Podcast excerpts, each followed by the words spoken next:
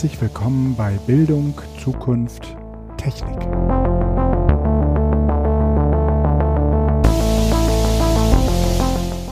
Hallo und herzlich willkommen zu einer äh, neuen Episode von Bildung, Zukunft, Technik. Es ist die Ausgabe Nummer 86. Wir haben heute den 26. Äh, November und mit dabei ist wie immer der Felix. Das ist das war jetzt schnell, oder nicht? Ja, ja, das, ja, ja, du, äh, du, du, du wirst äh, irgendwann nochmal so eine richtige Rampensau.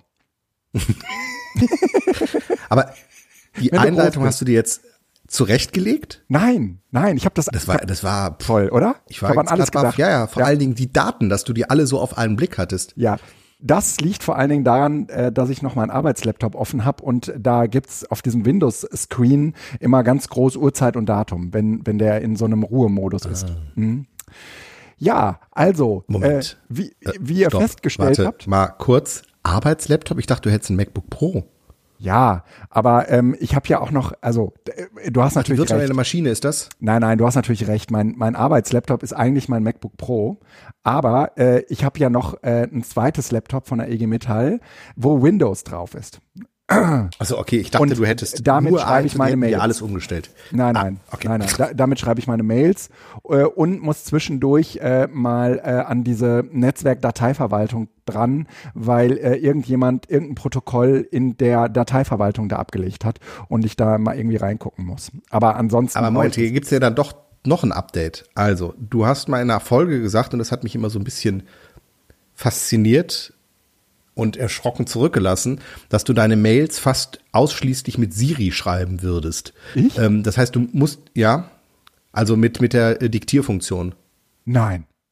Das verwechselst du. Das war ich nicht. Nein, nein, nein, nein. Doch, oh, okay, alles klar. Nein, nein, nein, das, das, das war ich nicht. Also. Doch. Dass du ganz viel die Diktierfunktion von macOS nutzen würdest, um äh, lange Texte zu diktieren. Ah, okay, ja, ja, ja, das mache ich schon, ja. Das, aber bei langen Texten mache ich das nur, ja. Das heißt, da musst du jetzt aber Mails tippen. Ja.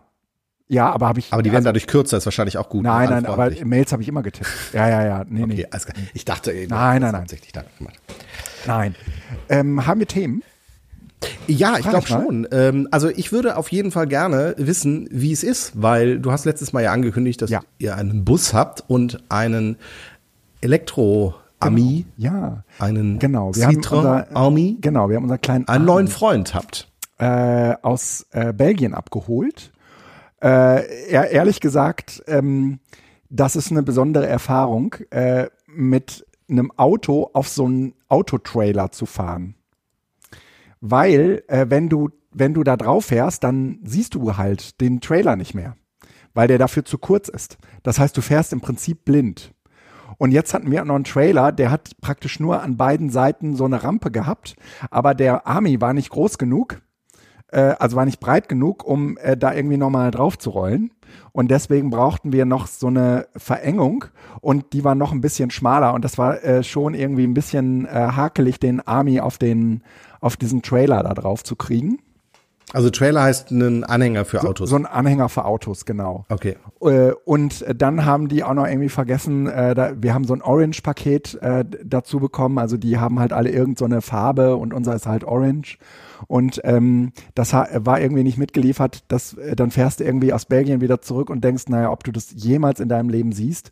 Und äh, jetzt haben die sich aber irgendwie gemeldet und gesagt, äh, das, das kommen jetzt die Tage hier, das liefern die auch direkt nach Deutschland. Und dann haben wir den, wie gesagt, nach äh, Deutschland gefahren. Dann hat es nochmal ein Weilchen gedauert, bis wir unser äh, Mofa-Kennzeichen äh, bekamen. Ähm, Ach, das ist ein 45er. Ja, ja, das ja, ist ein, klar. Das ist ein Versicherungskennzeichen. Äh, Versicherungskennzeichen. Und, und ich hatte mhm. äh, ursprünglich auch erst angenommen, du musst jetzt erstmal zum Straßenverkehrsamt, da musst du irgendwie die ganzen Zulassungsunterlagen. Du brauchst ja keinen TÜV. Nix, genau. Ist der TÜV frei. Und Oder? Ist TÜV-frei, Ist ne? TÜV-frei, ja, ja, genau. genau ja. Ähm, und äh, dann ähm, musste ich den ja sozusagen das erste Mal auf diesen Trailer drauf fahren und äh, der fährt sich äh, ja äh, im Prinzip wie ein äh, Automatikwagen, weil der hat ja gar keine, ähm, mhm. keine Kupplung und nix. Ähm, keine Schaltung und äh, der hat im Prinzip nur so eine D-Taste für Vorwärtsfahren und so eine R-Taste für Rückwärtsfahren und so eine N-Taste für ja so einen Parkmodus halt. Und ähm, dann äh, ja, ist das, äh, ist da in dem Wagen, würde ich sagen, relativ viel Platz. Ähm, also du kannst da zwar nur zu zweit drin sitzen, ne?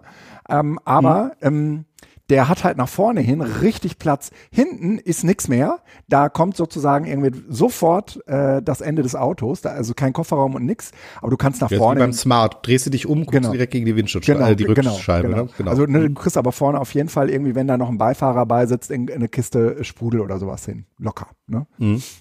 Und ähm, ja, der, der fährt halt 45 und ähm, es, es gibt, sagen wir mal, so ein, so ein paar äh, coole Effekte. Ne? Ähm, also äh, zu, zum Beispiel, äh, der lädt halt relativ schnell, der ist halt in drei Stunden voll und äh, du kannst da halt irgendwie super mit äh, auch ähm, so im Stadtverkehr so durch die Gegend brausen. Ähm, alles äh, also irgendwie auch total leise. Ich bin ja vorher nie äh, irgendwie Elektroauto gefahren, aber es ist total irre, so vom Fahrgefühl, die hörst du halt nicht. Und du hörst halt auch drinnen nicht, ne? Ähm, Und dann hast du aber äh, bei so einem Elektroauto, zumindest bei diesem Elektroauto, den unangenehmen äh, Nebeneffekt, dass jetzt bei der Kälte, ähm, Keine also Heizung dran ist. Nee, äh, dass die Batterie äh, nicht so viel ähm, ausspuckt, wie sie sollte. Also, wenn wir Berge hochfahren, dann merken wir einen Temperaturunterschied von 5 Grad sofort. Also wenn wir, ja, Ach so, das ist. ja, Okay. ähm, jetzt so bei 2, 3 Grad, da wollen wir auch gar nicht fahren, weil der hat ja keine Winterreifen und so. Da äh, hat die Tochter auch Fahrverbot. Ähm, aber ähm, wir haben gesagt, ab 5 Grad darf die fahren. Und ähm, so, man merkt es äh, irgendwie den Unterschied, so ab 10 Grad verhält er sich auch an Bergen komplett anders als bei 5 Grad. Ne? ähm, und ich weiß nicht genau. Ich glaube, bei Tesla machen die das ja so, dass die die Batterien teilweise heizen. Ne? Ja. Also im Sinne von so auf eine, so, so, eine, so eine Temperatur halten. Das werden die da wahrscheinlich nicht machen. Nein. Nein. Und äh, ja, okay. Also da ist wahrscheinlich- eine ja, klar. Heizung Ich drin. kenne das vom Roller auch. Ja, ja. Da ist auch im Winter, wenn der Anlasser, äh, also der hat ja einen Anlasser und Mhm. äh, der war im Winter immer, also meistens dann irgendwann leer, Ja. weil einfach der nicht zog. Und erst im Frühjahr mit ein paar Strecken, die man dann gefahren ist und der Akku hat sich wieder ein bisschen aufgeladen, dann ging es. Also Kälte mögen die Akkus nicht, ja. Genau, und äh, trotzdem gibt er aber Wärme ab. Also da, der, du kannst damit das Auto heizen und kriegst damit auch die Windschutzscheibe geheizt und alles, ne? Ähm, damit Aber du, das ist eine Heizung. das ist eine, das, nee, das ist die Abwärme von, von der Batterie. Ach, wenn du fährst. Ja, habe ich mir so erklären lassen. Ich weiß Ja, nicht, ob die glaub, Batterie das wirklich ist- Mhm. warm wird, ne? A- Aber ähm, wenn man dann länger fährt, dann merkt man die auch irgendwann. Also das geht deutlich langsamer als irgendwie bei einem normalen Auto. Ne? Aber äh, also sagen wir mal, der Wagen, äh, den kannst du in, bei solchen Temperaturen fahren. Da gibt's auch Winterreifen für, aber äh, der ist eher jetzt, sagen wir mal, für, ähm, äh, für die Zeit so ab Frühling geeignet. Ne? So bis in den Herbst rein. Das ist eigentlich super. Ne? Ähm, aber trotzdem, die äh, Tochter fährt damit jetzt äh, zur Schule, äh, wenn die Temperaturen über 5 Grad sind, also äh, 5 Grad und mehr sind. Und ähm, ist halt total unabhängig und glücklich damit, ne? muss man mal echt sagen. Es ist total super. Die hat den Rollerführerschein gemacht dann, ja? Die hat den Rollerführerschein gemacht ähm, und, und ähm, ka- kann deswegen jetzt auch dieses kleine Auto fahren. Das kann ja auch nicht schneller als 45 fahren. Und ähm, naja, also die, wenn die jetzt in die Essener Innenstadt muss, dann fahren, da machen die halt Park and Ride.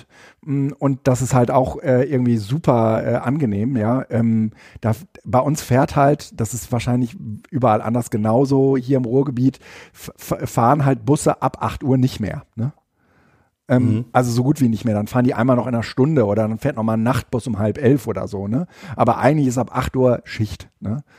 Und äh, da bist du natürlich irgendwie mit so einem kleinen Auto äh, super äh, gut äh, aufgehoben. Ne?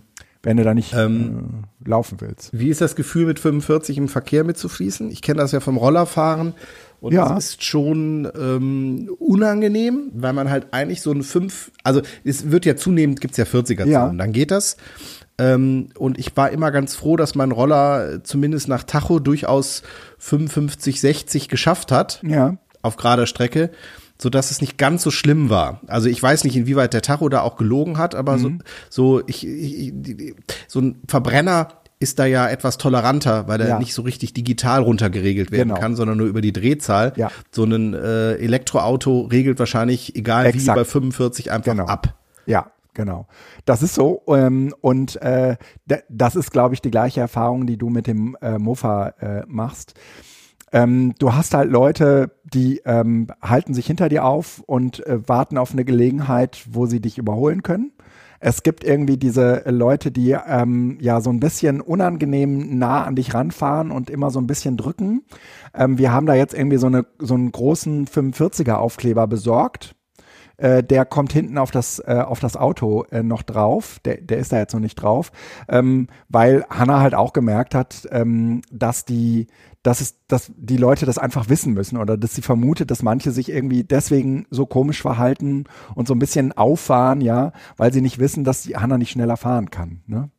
Ja, äh, andererseits, ähm, ich kenne es auch, äh, selbst wenn ich im Verkehr flüssig mitfließe, Ja. ich bin ein Roller mit einem Versicherungskennzeichen, ähm, den überholt man, weil der ist langsam. Ja. Und von daher kann es sein, dass wenn ihr einen 45er hinten drauf klemmt, dass die Leute erst recht versuchen zu überholen, weil Mhm. Ja. unabhängig davon, ob es schnell genug ist, der fährt ja nur 45, den du überholen war.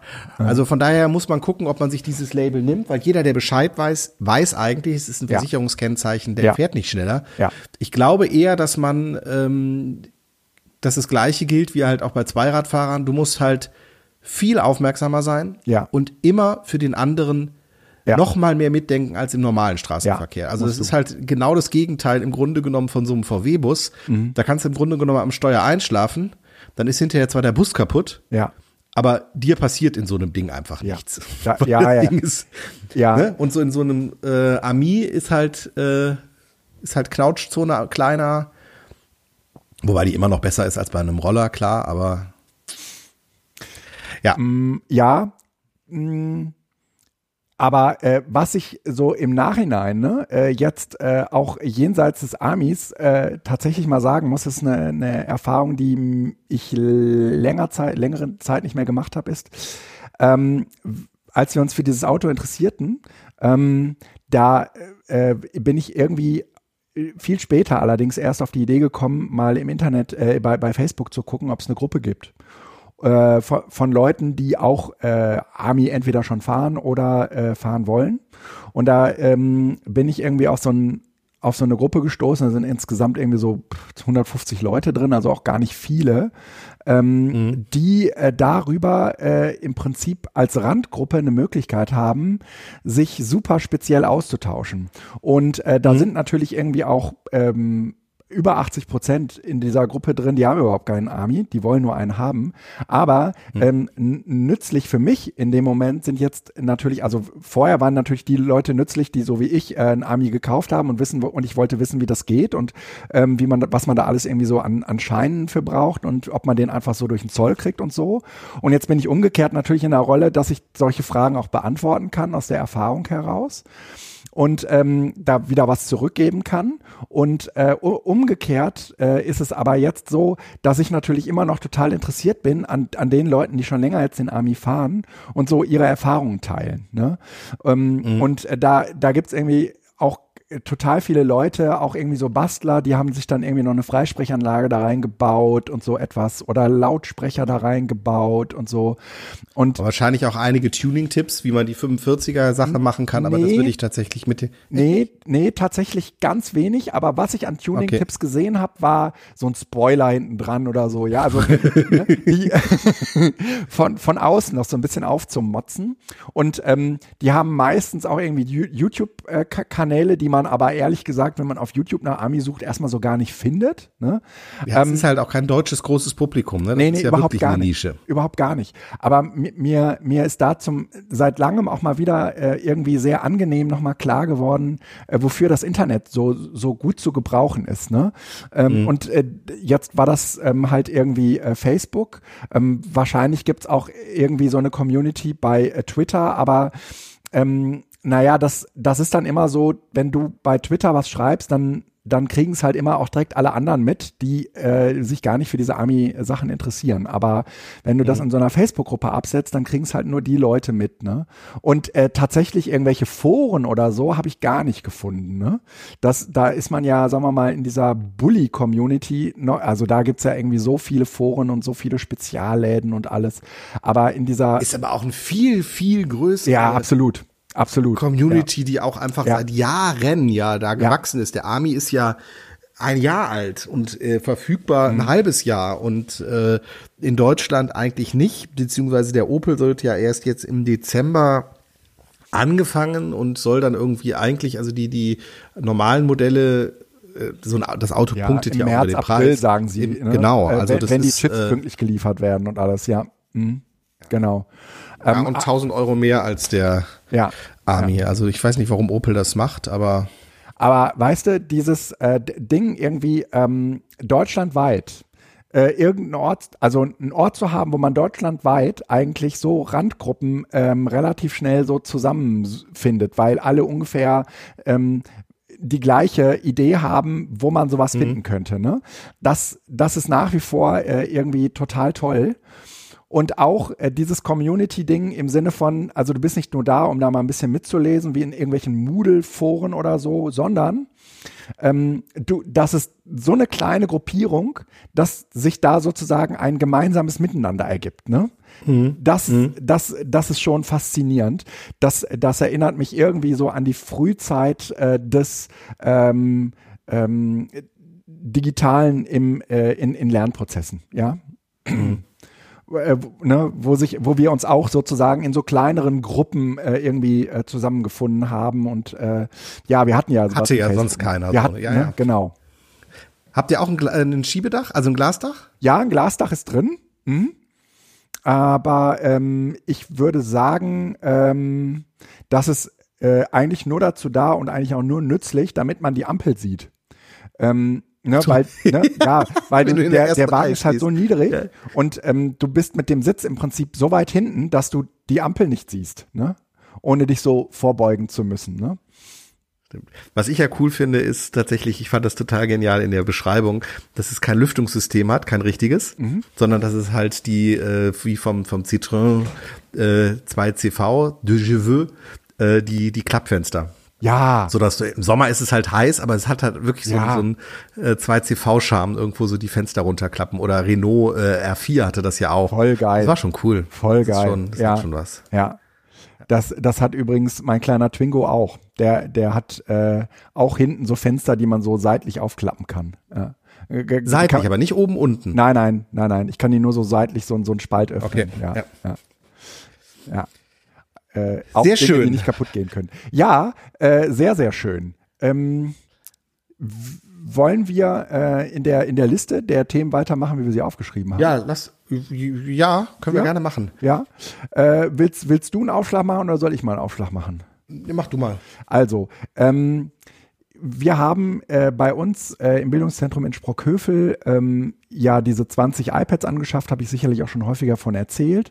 Und äh, bis vor kurzem habe ich die auch äh, in Jamf betrieben. Also ähm, das, das äh, Ding ist ja, wenn du so 20 von so Geräten hast, dann willst du sie gerne auch äh, irgendwie ähm, so managen, dass du äh, nicht jedes Gerät einzeln anfassen musst, sondern dass die irgendwie äh, ge gemeinsam gemanagt werden. Und dafür gibt es halt solche ähm, so, so eine Managing-Umgebung äh, für äh, Apple ist das ähm, ja, sag, sagen wir mal, ähm, der Konfigurator, mit dem man das dann als Programm löst.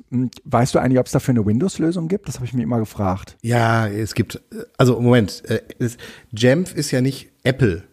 Äh, Also, das stimmt. Ja, ja. Und es ist webbasiert und es äh, ist, dockt halt an das Apple-Ökosystem Mhm. an.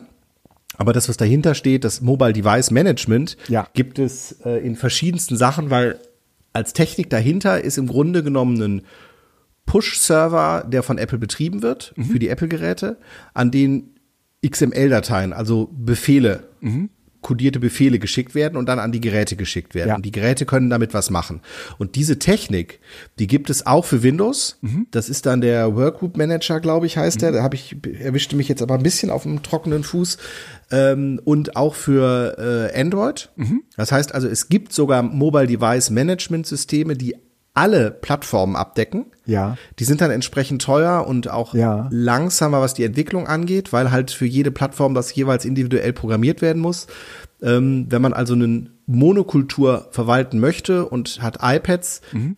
bietet sich Jamf tatsächlich an, weil das, äh, oder iPhones, iPads, Macs, Mhm. weil das, äh, Apple TV, ähm, weil das äh, am schnellsten geht. Aber es gibt für alle anderen Plattformen auch Ja. ähm, solche Managementlösungen. I- ähm, und äh, diese Konfigurator-Lösung, auf der ich jetzt, auf die ich jetzt zurückgegangen bin, weil mir Jamf einfach zu teuer war. Also Jamf ähm, kostete äh, kostet im Jahr für die 20 Geräte irgendwie, ich glaube, um die äh, 600 Euro habe ich immer bezahlt oder bezahlen müssen. Ähm, und äh, da war Ja, aber einmalig. Nee, nee, jeden Monat. Nicht jedes Jahr. Jahr. Jedes Jahr. Mhm. Doch, doch. Also ich war, war zumindest in so einer Paket, Paketlösung, wo ich für äh, 20 äh, Geräte äh, irgendwie so um die äh, 600 Euro im Jahr bezahlen musste. Und weiß das deswegen, weil ich habe das irgendwie jetzt vor einem Monat umgestellt und äh, wollte vorher äh, und, und wollte eigentlich Jamf weiterhin nutzen und die wollten jetzt aber äh, die, die Kohle sehen und dann habe ich gesagt, nee Leute, äh, ich löse das jetzt anders. Und, und ähm, Ja, das ist äh, interessant. Das würde mich tatsächlich jetzt interessieren, weil ich kenne nur diese Tarife. Ja, das ist vielleicht bei Jam Ähm, School anders, ja. Aber ich bin jetzt auch bei der Jamf-Geschichte. Ja. Ähm, Also- 12 Euro pro User. Beziehungsweise Mm. 7 Euro, nee, 3 Euro pro Gerät, wenn man das Drei, dann halt. drei Euro pro Gerät pro Monat, irgendwie sowas in der Richtung, kann das sein? Mhm. Ah, Ja, genau. Und dann, dann kommst du irgendwie auf diese 600 Euro. Mhm. Bei 20 Geräten und 3 Euro sind das, ah, dann 6, ist das 60 wahrscheinlich im ein Monat Schul und ja, okay, äh, dann ne, ist das dann, ein Schultarif, der halt diese äh, Lifetime ja. äh, für knapp 30 Euro macht. Ja, gut, na, das ist, das ist natürlich irgendwie, da hätte ich mich auch nie umentschieden, weil der, der Vorteil an, an Jamf, also an so einem äh, Mobile Device Management, wo die äh, ähm, Verwaltung der iPads praktisch über einen Browser stattfindet, ist natürlich, ähm, dass du's, dass es erstens plattformunabhängig ist und äh, zweitens, äh, dass es äh, praktisch äh, von jedem Ort der Welt eingespielt werden kann. So, sobald die iPads also dann äh, Netz haben, holen die sich sozusagen äh, die ähm, Profile, ähm, also diese Einrichtungsprofile äh, von diesem Mobile Device Management ab und daten sich dann entsprechend selber ab. Und Aber es jetzt gibt doch keine Alternative zu dieser, Doch. zu diesem grundsätzlichen Technik. Ja, doch, du kannst das, du kannst das ohne äh, äh, so eine Cloud-Lösung halt machen, indem du die äh, per USB direkt an Rechner anschließt. Aber das skaliert ja nur bis maximal 20 Geräte. Ja. Ja. Okay, das muss einem aber dann bewusst sein. Also ja, wenn du es mehr würde, hast, würde, würde glaube ich, auch mit 100 Geräten skalieren, ähm, so, solange man die nicht gleichzeitig äh, äh, anschließt. Ne? Ähm, ja, es geht das, mir auch um den Workload, dass du halt mal eine App installieren möchte oder jemand möchte mal irgendwas haben Ja. oder sonst was. Da musst du ja jedes Mal immer äh, das anschließen. Du kannst es ja nicht mal Genau. eben machen. Also Genau, das, ist, ein- äh, das, ist, App, das ist ein kleiner Nachteil jetzt. Mhm. Genau. ich würde es definitiv nicht empfehlen. Ja, ähm, So. Äh, äh, ja, weiß Aber- ich. Äh, Also das ist ist das von deinem Budget abgegangen? Nein, nein, nein. Ich habe ich hab ja sogar kein Bu- Budget. Nee, aber das ist, äh, solche Sachen äh, sind immer super nervig in der äh, buchhalterisch äh, zu lösen. Ähm, äh, Jamf stellt dir da unter Umständen eine Rechnung aus, die bei uns in der Buchhaltung dann aufschlägt und die sagen, nö, äh, das ist hier kein zertifizierter äh, ein, äh, Einkäufer oder so. Ne? Das, das können wir hier nicht so einfach machen. Und äh, äh, Ja, dann deshalb läuft das ja auch in der Regel über einen Handelspartner, der dir ja die Lizenzen verkauft, die du dann äh, in Jamf äh, genau, einträgst. Also ja, ja, ja. Aber und da ist die Frage, ne, braucht man das wirklich für 20 Geräte? Ne?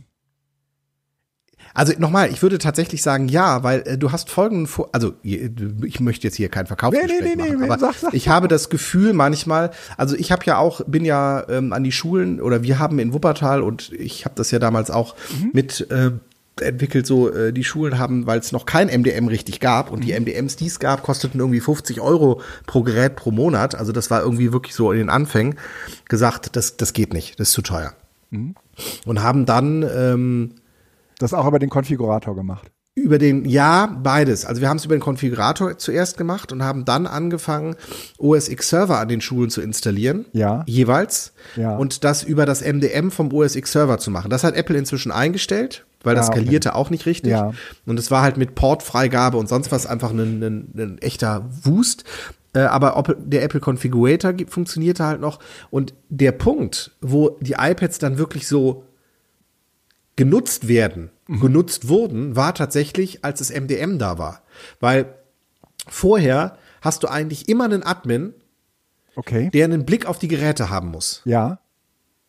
Weil du kannst im laufenden Betrieb nichts machen, du kannst auch gewisse Einstellungen nicht vornehmen und so weiter. Und in dem Moment, wo du ein MDM hast, kannst du einfach auch mit so einem super ruhigen Gewissen sagen, nehmt die Dinger mit, egal wo die im Haus sind, Ja. ich kann euch helfen. Ja, das stimmt. Und das ist von der, vom psychologischen her halt total wichtig, weil äh, du dann halt wirklich ähm, genau. Bisher ist so, unabhängig wenn, vom Admin bist. Ja, wenn- Oder wenn- von dem, von dem, von dem Verkabeln. Genau. Bisher ist so, wenn die jetzt irgendeine spezielle App wollen, dann müssen die das vorher sagen und dann muss ich sozusagen nach Sprockhövel und muss die da installieren. Ne? Genau. Äh, und das war vorher natürlich total schön. Äh, da, da waren alle irgendwie im Homeoffice, irgendjemand wollte ein Gerät, da habe ich gesagt, ja, nimm dir das, ne? Ich äh, spiele dir das, ich spiele dir das schon ein, ne? Genau. Und das ist also auch was, wann, wenn es dann skaliert, wenn ihr dann statt 20 Geräte 40 oder 60 Ja. habt, dann willst du das nicht mehr. Also wir haben, ich habe es halt früher gemacht, ne? Wir hatten verschiedene Koffer Mhm. und dann äh, stellst du irgendwann fest, dass die USB-Hubs äh, zwar funktionieren, aber zum Beispiel für mehr als fünf Geräte gleichzeitig zurücksetzen schwierig werden. Ja. Ja. Und das heißt, du machst dann im Grunde genommen immer nur so Fünfer-Pakete. Wenn du dann 20 Geräte jetzt wie bei dir hast und möchtest sie neu bespielen und machst das in Fünfer-Paketen, dann brauchst du da halt viermal die Zeit für. das bedeutet, stimmt. einspielen neues Gerät dauert ungefähr eine halbe Stunde. Du bist also zwei Stunden dran, was du theoretisch auch mit einem Klick machen könntest und dann bleiben die da liegen und holen sich das Ding über WLAN. Ah, okay. Mhm. Ne? Also äh, wenn du sagst, ich setze den zurück über WLAN, dann ist der WLAN, ist das WLAN das der Flaschenhals.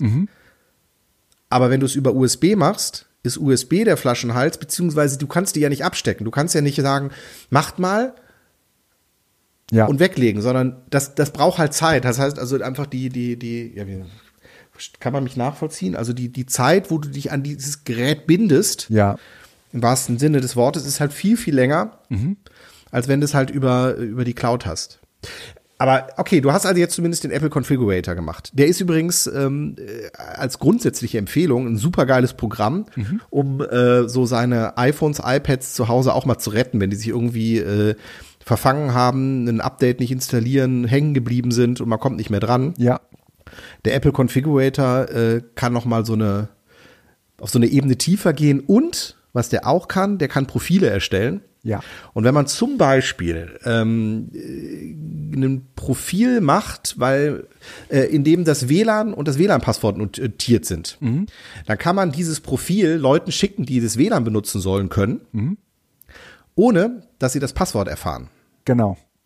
Und das ist tatsächlich ganz praktisch, weil man nämlich darüber äh, das WLAN-Passwort äh, geheim halten kann und trotzdem über ein Profil Ja. äh, alle möglichen, allen ermöglichen kann, das WLAN zu nutzen. Als ein Beispiel. Aber man kann auch ein VPN konfigurieren und so weiter. Also Oder ähm, Einschränkungen für die Kinder vornehmen. das ist mit, ganz gut. Mit, ne, mit solchen Profilen arbeite ich auch. Aber was mir ehrlich gesagt die Arbeit super erleichtern würde, was aber offensichtlich irgendwie mit dem Mist-Configurator überhaupt nicht klappt, ist, ähm, dass man irgendwie das äh, App-Layout äh, definiert. Das geht in dem Konfigurator, gibt es da auch eine Anzeige für. Aber immer dann, wenn ich das darüber umstelle und dann das Profil an die, äh, an die iPads übergebe, dann äh, wird genau diese Einstellung äh, nicht wirksam. Äh, ist ein Das bisschen, sieht mir aber nach irgendwie nach einem Bug aus. ja, das habe ich auch sofort ist das gedacht. kein Problem. Okay, vielleicht wäre das Sonst mach das mal über die Blaupausen. Ja, äh, vielleicht wäre das mal eine Möglichkeit, äh, dass wir da äh, mal irgendwann gemeinsam drauf gucken. Ähm, äh, eingebunden sind die Profile im Moment über den äh, Business äh, äh, Apple, also über business.apple.com, also über diesen Business Manager. Ähm, da kann man, muss man übrigens nochmal zu sagen, ähm, da, das ist ja alles kein, Den bräuchtest du aber im Grunde genommen auch nicht. Den Business äh, Manager, ja, wenn du dahinter nur den Apple Configurator nutzt. nee, nee, nee, Also aber ich du kannst den, das darüber auch den, einbinden, aber Ja, aber wie kriege ich dann äh, zum Beispiel eine lizenzierte App auf äh, 20 verschiedene Geräte? ach so, ja, okay, hast recht. Okay, ja, alles klar. Also, ja, ne, einen äh, VPP-Account. kurz für die Zuhörenden, das ist halt äh, irgendwie so, ähm, wenn du auf 20 verschiedenen Geräten äh, die gleiche App haben willst, äh, dann kriegst du das halt nicht einfach äh, so hin. Du darfst halt äh, auch in dieser Familienfreigabe maximal das auf fünf Geräten, glaube ich, installieren. Ähm, aber auf 20 verschiedenen geht das definitiv nicht. Also wenn, dann funktioniert es danach irgendwo bestimmt nicht. Und ähm, über diesen Business Apple Manager kann man sich halt irgendwie auf ähm, kann man sich halt irgendwie eintragen lassen für so ein Volume äh, Programm, so dass man äh, eben auch massenhaft äh, äh, massenhaft Lizenzen kaufen kann. Und ähm, diesen Business Apple Manager an den Start zu kriegen, der ist, das ist nicht simpel. Also äh, mich hat das mehrere Telefonate und sehr, sehr, sehr viel Nerven gekostet, ähm, weil ständig irgendwelche Leute mit dir reden. Ähm, ja. Und, und in meinem Fall war es dann so, die wollten dann auch nochmal mit meinem Vorgesetzten reden weil, weil der ist sozusagen der CEO und dann, genau. dann der, der, der sagte, okay, ich mache hier alles mit dir, aber in welche Kamera muss ich gucken und äh, was muss ich den Leuten sagen? Und ich habe gesagt, die wollen dich nur einmal kurz sehen und sagen, dass du der CEO hier bist. Und, und so Sachen, ja. Und das ist natürlich irgendwie Irrsinn. Ne? aber, nee, es ist kein Irrsinn. Aber durch diese Hölle muss man halt einmal durch. genau, und das ist aber kein Irrsinn, weil was du jetzt nämlich damit hast, ist, du kannst äh, Apps kaufen und Lizenzen verwalten. Ja die unabhängig sind von äh, einer Apple-ID. Ja. Und äh, damit bist du ja sozusagen in einer gewissen Weise ein Distributor. Ja. Und die wollen halt sicherstellen, dass du auch eine Firma bist, die das macht. Und bei Schulen ist es genau das Gleiche. Den Hessel, da müssen die alle einmal durch. Aber es ist tatsächlich nachvollziehbar. Mhm. Ähm, weil normalerweise hängen ja die Apple, äh, die, die Apps immer an der Apple-ID. Ja, genau. Und das tun die da eben nicht. Das heißt, du kannst theoretisch diese Apps auch auf allen anderen Geräten installieren, ganz unabhängig von der Apple-ID und auch zurückziehen. Also das heißt, mhm. du machst im Grunde genommen so deinen eigenen äh, Mini-App Store nochmal, mhm. weil du ja auch im laufenden Betrieb Apps hin und her kopieren kannst, Lizenzen genau. hin und her schieben kannst und so weiter. Genau. Und dafür wollen die halt sicherstellen, dass das nicht irgendwie äh, Spaß und Tollerei ist, sondern schon. Ja. Ja. Ja, genau. Äh, und, und das muss man, äh, das muss man wirklich sagen, es funktioniert dann super. Äh, man hat die dann wirklich alle in seinem eigenen kleinen App Store drin, wie, wie du es schon sagst. Und von dort aus kann man die dann irgendwie auch ganz gut äh, verwalten und ausspielen. Man kann zum Beispiel mhm. auch sagen, wenn ne, bei 20 Geräten, ähm, ich brauche jetzt eine App, die kostet, was weiß ich, irgendwie 8 Euro. Äh, es reicht aber, wenn, wenn ich die irgendwie siebenmal kaufe, weil auf mehr als sieben Geräten gleichzeitig brauche ich die eigentlich nicht. Ne? Mhm. Ähm, und dann hast du halt eine Ja, und du Lizenzen. kannst halt eine teure App holen, mhm. die meinetwegen 200 Euro kostet oder 100. Die du brauchst aber eigentlich immer nur auf zwei, drei Geräten. Ja. Aber auf welche das ist, das entscheidest du, halt dann, ja. wenn du halt, und das geht halt alles nur übers MDM. Also ja. über das übers Jamf. Wenn du das äh, über äh, Konfigurator? Apple Configurator machst, musst du die Geräte immer einmal ins Büro bringen. Ja, genau.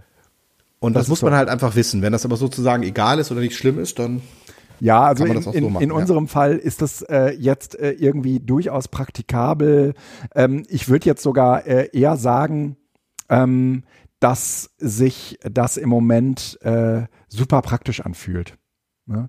Also, weil mhm. äh, ehrlich gesagt in so einer äh, Bildungs, äh, in so einem Bildungs, äh, äh in so einer Bildungswelt wie, wie unserer werden meistens irgendwie iPads immer auf die gleiche Art und Weise eingesetzt. Ne? Ja, ja, okay. Also ähm, äh, es gibt auch so einen gewissen Standard äh, ja, ja, und dann äh, kann man genau. das auch darauf machen. Ähm, ich habe jetzt auf allen iPads zum Beispiel ähm, Moodle äh, als App installiert und die haben alle den gleichen Moodle-Account. Ich könnte da theoretisch auch nochmal unterscheiden in zwei Moodle-Accounts, wenn das nötig werden sollte. Und habe darüber jetzt aber die, die schicke Möglichkeit, dass äh, ich irgendwie Moodle und Aufgaben und Links und so weiter und Filme, die die sich in Kleingruppen ansehen sollen oder so, dass ich das alles irgendwie ähm, in einen Moodle-Kurs spielen kann und dass ich dann äh, im Prinzip äh, das iPad aber nicht mehr anfassen muss, sondern nur noch den Moodle-Kurs. Und dann muss ich die eigentlich nur noch aus dem einen Moodle-Kurs austragen und in den neuen Moodle-Kurs eintragen. Und dann sind die automatisch direkt alle den, auf den neuen Moodle-Kurs orientiert ähm, mhm. und können von dort aus im Prinzip auch äh, dann während des Seminars super benutzt werden. Ne? Ja gut, ähm, okay. Das macht es natürlich einfach. Man müsste noch gucken, ob man eventuell auch die Login-Daten halt über eine XML-Datei. Aber da weiß ich jetzt, also ähm, ja.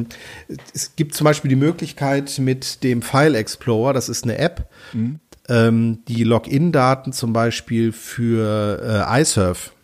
Ja. Der hat ja einen WebDAV ähm, äh, oder WebDAV-Dienst, äh, die Login-Daten für iSurf über die App File Explorer Oh. äh, zu konfigurieren, sodass man, wenn man schülerbezogene Geräte hat, denen auch schon die Login-Daten sozusagen auf das Gerät konfigurieren kann. Ich weiß nicht, ob die äh, Moodle-App das auch macht, aber äh, man soll es auch ja natürlich nicht zu einfach machen. Also am Ende sollen die Leute ja durchaus in der Lage sein, auch Accounts zu handeln und Ja, äh, grundsätzlich schon. Ähm, äh, aber es, es gibt halt Seminare, die gehen irgendwie äh, einen halben Tag und da steht das nicht im Vordergrund. Ähm, Und es ist aber tatsächlich so, dass äh, häufig irgendwie die Moodle-App relativ schnell abgelöst wird vom, also das iPad auch ähm, in Teilen relativ schnell abgelöst wird vom eigenen Gerät. Ähm, aber ich habe die Erfahrung im Seminarraum gemacht, dass wenn man sagt, hier benutzt gerne eure eigenen Geräte, ähm, da, dass die das in der Regel nicht so gerne machen. Wenn die das iPad nutzen können und ähm, dann äh, umgekehrt aber äh, fragen, ähm, sag mal, geht das auch bei mir auf dem Gerät, dann äh, ist in der Regel die Akzeptanz, das auf dem eigenen Gerät irgendwie nachzubauen, viel, viel größer.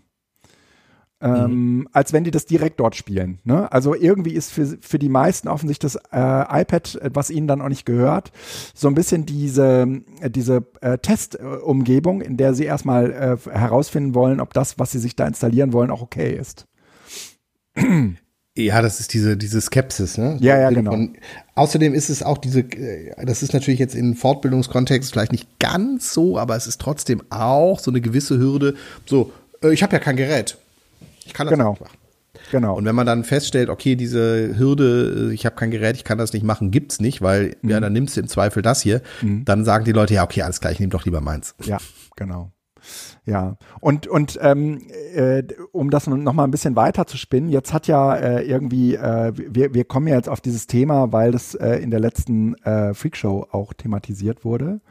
Und haben gesagt, das äh, ist ja eigentlich auch irgendwie ein Spe Spezialthema von uns und, äh, und, und äh, wollten das jetzt hier noch mal ein bisschen äh, aufbereiten. Und ähm, in, dem, in der Freakshow ha äh, haben sie äh, irgendwie darauf hingewiesen, dass Business Essentials jetzt ähm, von Apple neu gelauncht wird. Und ähm, äh, dieses Business Essentials ist am Ende sowas wie Jamf, oder? Äh, genau, das ist im Grunde genommen ein äh, MDM, was halt von Apple betrieben wird, aber Ja. was im Moment nur für kleinere und mittelständische Unternehmen, also Ja. auch nicht für Schulen zur Verfügung steht. Ja. Deshalb ist gespannt, bin ich gespannt, wie Apple noch weiter damit umgeht. Genau, aber, Aber das ist, genau, ich hab das Apple gra- ich hab geht in diesen Markt rein. Genau, ich habe nämlich gerade irgendwie einen Screen gesehen ähm, von dieser Business-Oberfläche und wir sind ja auch äh, Business-Kunde und ähm, ich, ich warte jetzt äh, mal da drauf und würde das wahrscheinlich dann auch mal sehr, sehr, sehr gerne ausprobieren, äh, ob das auch bei, ähm, äh, bei, bei uns eventuell funktioniert. Ne? Und äh, dann Müsste das, eigentlich. Ja, und, und wenn das äh, irgendwie vom Preis her okay ist, wäre das auf jeden Fall äh, nochmal eine, eine schöne Möglichkeit, äh, dann doch nochmal über so ein äh, cloud-basiertes ähm, MDM nachzudenken. Ne? Ja. Okay, alles klar, das heißt, dass man das, ja, aber es, es wird sicherlich nicht billiger. Äh, ja, ja, hast vielleicht recht. Ähm, Also könnte ich mir kaum vorstellen. ja, wer weiß. Ähm, hast du recht. Mal gucken. Ich habe Ja. aber tatsächlich keine Ahnung, wie teuer diese Apple-Dinger ist. Nur in der Regel äh, ist ja, arbeitet Apple ja nicht. Aber es, es geht ja hier noch um andere Dinge. Also wenn man dann äh, tatsächlich ein äh, System auch hat, äh, und das macht ja dieses Apple Business, Ja. ich weiß nicht, wie es jetzt gerade heißt, ähm, dass äh, auch die Reparaturen und Ausfall und äh, solche Geschichten damit drin sind. Ja, ja, ja, genau. Hat man ja äh, bei der Verwaltung, also es sind ja tatsächlich so ein klassisches Ding von Externalisierung von planbaren Kosten. Und wenn man dann sagt, okay, das iPad kostet zwar nur irgendwie 400 Euro, Mhm. aber äh, wenn wir das leasen und über die nächsten sechs Jahre kostet es irgendwie zwar in Summe dann 800 Euro, Ja. Ja. aber dafür äh, erwarten uns auch keine weiteren Kosten. Das heißt, wir können das einfach einplanen, weil Mhm. in Reparaturfällen halt das sofort ersetzt wird. Das kann ja durchaus einen gewissen Reiz Mhm. Das kann interessant für sein. buchhalterisches Denken Ja. sein. Also nicht für Bastlerdenken, aber Ja. Ja. für die Buchhaltung, weil man Ja. einfach ja, besser kalkulieren Ja. kann. Äh, und ne, wenn du halt einmal ein Business, äh, ein Apple Business Manager Account hast, dann ist es halt auch alles ein, ein bisschen simpler. Und ich habe jetzt gerade hier nochmal geguckt, ähm, das wird jetzt erstmal nur in den USA gelauncht und auch erst im, Genau. äh, im Frühjahr 2020, 2022. Ähm, Mhm. Aber äh, wie gesagt, wir hätten eigentlich die perfekten Voraussetzungen, um das dann äh, auch an den Start zu bringen. Und ich werde mir das dann auf jeden Fall nochmal angucken. Aber äh, ähm, Felix, ich würde wahrscheinlich nochmal auf dich zurückkommen wegen der, äh, wegen dieser Profile und der Blaupausen und äh, dieses Genau, Layout. das ist gerne, Ähm, äh, weil das muss man vor, vor Ort beziehungsweise über Genau. FaceTime mal gucken, was Genau. da Sehr, Sache sehr, ist. sehr, weil sehr eigentlich, ja. Ja, da, da, da genau, also das ist, das haben wir jetzt gerade nicht genannt. Diese Blaupause hast du jetzt ja gerade genannt. Also das Genau. Schöne äh, an diesem Configurator ist halt, dass du dort äh, sozusagen so ein, so ein Standard-iPad definieren kannst. Das heißt dann Blaupause. Ja. was du einstellen kannst, Ja. was du da auf so einem iPad gerne hättest, wie das Layout aussehen Mhm. soll, welche Apps da drauf sein soll, welche Dinge erlaubt oder verboten sein dürfen. Mhm. Und dann kannst du sagen, wende jetzt diese Blaupause Ja. auf die Geräte an. Ja. Das heißt, du kannst dann zum Beispiel eine Blaupause haben Schülergeräte, eine Blaupause Lehrergeräte. Ja. Und wenn du ein Gerät anschließt, kannst du sagen, bitte wende die Blaupause auf das Gerät Ja, an, sehr dann geil. löschte das Gerät und spielt es da drauf. Das dauert halt Ja, ein bisschen, ne? weil das Gerät halt einmal zurückgesetzt und neu installiert wird. Aber man hat sozusagen die Möglichkeit, ein Standardgerät zu definieren. Also auch zum Beispiel äh, kann man ausschalten äh, die ganzen Abfragen, die beim Starten eines iPads bei der Erstkonfiguration in der Regel abgefragt werden, wie Standortdaten, wie äh, Touch-ID, äh, Face-ID und so weiter, äh, Benutzerbedingungen, äh, Genau. Nutzungsbedingungen. Ah, die kann man genau. alle überspringen genau. Ah, so dass äh, man im ja. Grunde genommen das Gerät auch einschaltet und es und fertig. funktioniert. Und genau. das Schöne ist, ich brauche kein WLAN, sondern ich dadurch, dass ich das über hardwired halt an dem Rechner habe, Ja. kriegt er seine initiale Registrierung halt über den Rechner Mhm. und hat danach dann direkt auch WLAN, weil das ist beim MDM natürlich nicht der Fall, wenn ich da ein Gerät zurücksetze, Ja. Muss ich einmal das WLAN-Passwort eingeben. Ja, und äh, übrigens auch eine, eine sehr äh, nette und äh, sehr erwünschte Funktion, die man ausschalten will durch äh, MDM ist, ähm, dass die Leute eine Touch-ID äh, hinterlegen können. Ja. äh, überhaupt Code. ja, ja, ja, genau. Also es sind tatsächlich zwei Dinge, die man ausschalten sollte bei solchen Geräten, nämlich einmal, dass äh, irgendwie ein Code gegeben werden kann ja, und du das weil Gerät nicht mehr auch das Gerät. Ja, nach einer Schulung. Ja. und dass auch keine Apple-ID hinterlegt werden darf. ja.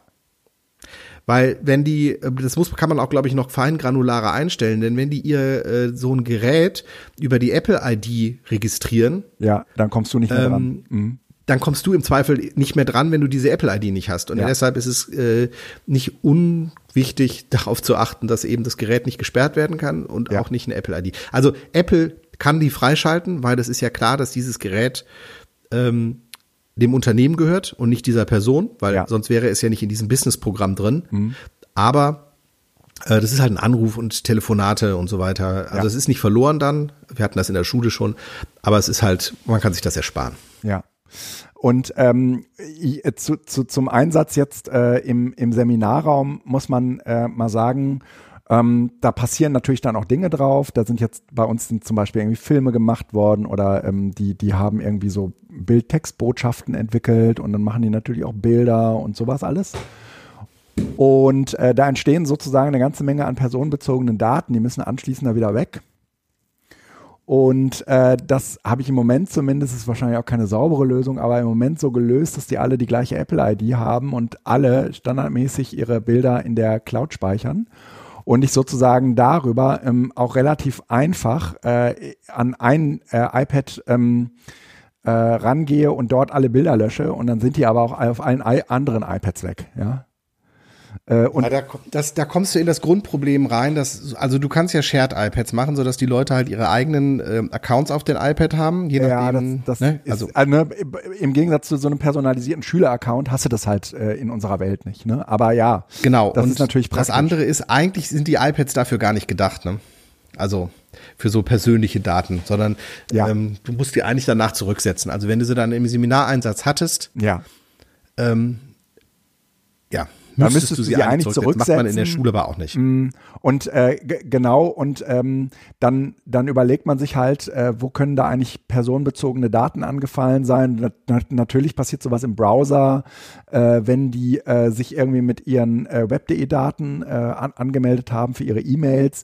Das sagen wir in der Regelform, äh, also vor der, vor der Benutzung, dass wir es besser nicht machen sollen. Ähm, mhm. Und äh, personenbezogene Daten kriegen wir darüber halt relativ schnell gelöscht und umgekehrt, ähm, um sozusagen irgendwelche Vorlagen, äh, also ne, die äh, irgendwelche Logos oder was die sonst brauchen, um äh, irgendwie dann auch äh, Sachen gestalten zu können, kriegst du die halt auch relativ schnell auf, auf so ein iPad drauf, äh, wenn du wenn du so eine iCloud hast, ne? Ähm, so eine gemeinsame für alle, ne? Mhm. Und äh, theoretisch, also die sind jetzt in zwei Koffern und ähm, die benutzen äh, praktisch, sind immer zehn in, in einem Koffer drin. Und ähm, theoretisch könnte ich auch nochmal überlegen, ob ich zwei ähm, äh, Apple IDs mache. Aber ich habe immer Sorge, dass die danach nicht in die richtigen Koffers zurückgelegt werden. Ne? Und ja, und du kannst doch auch so eine Apple ID immer nur in fünf, auf fünf Geräten installieren, oder nicht? Nee, ich kann, ich habe diese ja, Apple ID jetzt geht auch mehr, aber Geräte. ja, weil das ja, du kannst ja, ja, ja, stimmt. Aber es ist trotzdem eigentlich ein Wahnsinn. Also ich, ja. das, ja, weiß nicht. Also gut, habe ich jetzt auch spontan keine Lösung, aber ich halte die nicht für sehr sinnvoll, ja. weil das halt auch viel Arbeit ist und vor allen Dingen äh, halt äh, eine Netzwerkbelastung. Weil wenn alle Fotos immer überall hochgeladen werden, haben ja, ja auch instantan im Grunde genommen alle immer ihre alle Fotos. Ja. Und äh, das macht ja auch nicht so richtig Sinn. Ja, stimmt. Ähm, also bisher war es immer super praktisch, weil natürlich in so einem Seminarzusammenhang, ne, ähm, äh, äh, machen die dann äh, irgendwie Filme oder und dann können die direkt irgendwie die Produkte auch der anderen sehen und so, ne? Ähm, aber es gibt bestimmt auch Zusammenhänge, wo man sagt, das sollen die jetzt gar nicht sehen, ne? Und dann ist das aber mhm. trotzdem irgendwie in der Cloud drin, ne? Ähm, ja, oder aber du hast die äh, äh, äh, iPads in zwei verschiedenen Seminaren im Einsatz, ne? Und dann ist natürlich auch doof. Genau, ne? und dann hast du auch wieder ja. ein Problem mit. Ja, ja, ja. Mhm. ja. Äh, dieser Fall ist bisher halt nicht, nicht eingetreten, weil die äh, im Moment, also entweder kommt mal jemand und sagt, kann ich für heute Nachmittag drei iPads haben, aber es kommt eigentlich niemand, der sagt, du, nächste Woche habe ich ein Seminar, kann ich dafür iPads haben? Äh, ich brauche die eigentlich durchgehend, ja. Ähm, mhm. Okay, es sind immer nur so sporadische ja, ja, ja. Ansätze. Ja, ja, so, genau, ja. genau, ja, ja. Äh, ja, machen wir mal einen Strich drunter. Ja, gerne. Ähm, okay. Ich habe äh, auch noch eine Kleinigkeit, wenn wir jetzt schon bei iPads sind. Ja. Äh, ich bin relativ spät äh, auf, vielleicht hat das jemand auch schon bei Twitter mitgekriegt, auf ein M1 jetzt umgestiegen. Ähm, Was heißt, ich habe das R geholt. Sagen wir mal ganz ehrlich, ähm, die M1, das gibt seit einem Jahr. Die, die sind jetzt seit einem, seit einem Jahr im Markt, ja. ja, ja, aber ich habe mir halt einen, einen R geholt, eigentlich am Ende der Produktlaufzeit. Ja. Aber äh, das hat einen Grund. Erstens, das Pro, die sind mir zu stark. Also das brauche ich nicht. Mir reicht das eher tatsächlich ja vollkommen mhm. aus. Und ähm, man kriegt für einen Pro zwei Rs. Und habe ich gedacht, nee, das macht alles keinen Sinn, weil ich das tatsächlich ja für meinen Use Case überhaupt nicht brauche. Und ich hatte ja aus verschiedenen Gründen äh, jetzt einen äh, MacBook Pro mit i9 und also das letzte Intel-Modell mhm. in Vollausstattung hier. Ähm, ich habe aber gemerkt, dass so ein 16 Zoll, so geil der am Schreibtisch ist, für unterwegs einfach zu groß ist. Ja. Und äh, unterwegs ist für mich schon auch äh, selbst in der Wohnung. Also, dass man einfach sagt, äh, ich nehme mal eben äh, ja, den Rechner mal eben mit ins Wohnzimmer oder irgendwo anders hin. Und deshalb äh, bin ich jetzt wieder auf 13 Zoll erstmal zurück. Der 16er steht noch da. Ich muss mal gucken, ob ich den noch veräußere oder ob da überhaupt noch jemand Geld für haben möchte. Das muss ich mal gucken. Aber die Erfahrung, hm? Zumindest war, so ein M1, mhm. selbst im R, ist im Alltag so viel schneller als so ein i9 mit, äh, ich weiß nicht wie viel Prozessoren und so. Ja, also äh, dies, das ist snappy, dass die Oberfläche klickt und ist sofort da und ähm, es gibt im Moment nichts, was signifikant, also was, was irgendwie langsamer wäre. Was ich natürlich jetzt noch nicht gemacht habe, ist irgendwie MP3s codieren oder Video exportieren oder sonst was, aber selbst das soll ja schnell sein. Ähm, dafür bleibt er kalt und ist, also alles das, was man zum M1 halt kennt, es ist halt echt krass. Also äh, für, für die, für die Vielleicht Nutzung. Erklärung, der M1 ist sozusagen ein eigener Chip von äh, also ein eigener Prozessor von, von äh, Apple und ist nicht mehr, sagen wir mal, der äh, Intel-Prozessor, der äh, seinerzeit sozusagen ähm, auch in vielen anderen Geräten verbaut wurde, aber ehrlich gesagt nicht so richtig in diese Apple-Infrastruktur äh, rein integriert war, ja, wie jetzt der M1. Ne? Kann man das so sagen? Ah, puh. Apple hat äh, jahrelang über rund um Intel und mit Intel zusammen diese Prozessoren ja auch entwickelt. Mhm. Nur äh, wie damals halt auch beim PowerPC ähm, und IBM war irgendwie so eine Grenze erreicht. Und mhm. ich glaube, dass Apple immer schon äh, versucht, die, äh, äh, die Systeme auf verschiedenen Plattformen zu, äh, zu denken. Ja um äh, im Zweifel eben, dass ein Prozessorlieferant nicht liefern kann, äh, springen zu können. Also das haben sie jetzt ja, äh, ich glaube, der 68 vom 68K auf äh, PowerPC war eher tatsächlich ähm, so eine Entwicklung, die der 68K war zu Ende mhm. und ich weiß nicht, ob das, äh, es gab nach dem 68040, den Apple ja auch noch verbaut hatte, auch noch weitere. Das war also eher tatsächlich so ein Wechsel zum PowerPC, der eher so, wir machen mal was Neues mhm. war. Aber hinterher beim PowerPC war es ja wirklich so, es gab ja nie ähm, einen mobilen PowerPC, boah, was war das, 5, 6 oder sowas, also äh, die, die ähm, Powerbooks damals ähm, liefen ja irgendwann auf älteren Prozessoren als die Desktops, mhm. weil halt IBM nichts geliefert hat. Und da hat halt Apple dann gesagt, so, wir machen jetzt hier den, den Cut mhm. und steigen auf Intel um, weil die hatten eine Produktpalette, die halt sowohl Desktop wie auch Laptops ah, abgedeckt okay. hat. Mhm. Und das hat sich jetzt in den letzten zwei, drei, vier Jahren abgezeichnet, dass die äh, Zuwächse der Leistung bei Intel und AMD äh, nicht mehr so waren, wie Apple sich das gewünscht hat. Mhm und äh, haben halt gesagt, dann machen wir jetzt, wir haben Erfahrung äh, bei den iPhones und mhm. iPads gesammelt und machen da die Tran nächste Transition und äh, halt tun die in die Macs rein. Ähm, ist also im Grunde genommen, Apple hat da schon viel Erfahrung mit, aber in so einem Desktop ist es, war es halt neu. Aber die Dinger sind echt, das ist krass. Also vor allen Dingen so Batterielaufzeit und alles, es ist halt, hm.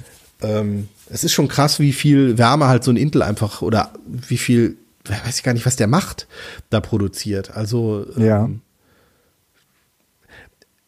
Also, es, es, lohnt sich tatsächlich, und äh, das hat jetzt letztens auch nochmal irgendwie wieder so ein Tech-Blogger irgendwo geschrieben, äh, man kann jetzt noch mit einem ruhigen Gewissen auch ein R holen, selbst kurz vor, äh, dass es vielleicht neue Rs im Frühling geben sollte, mhm. weil die Dinger sind so viel schneller als das, was wir bisher hatten.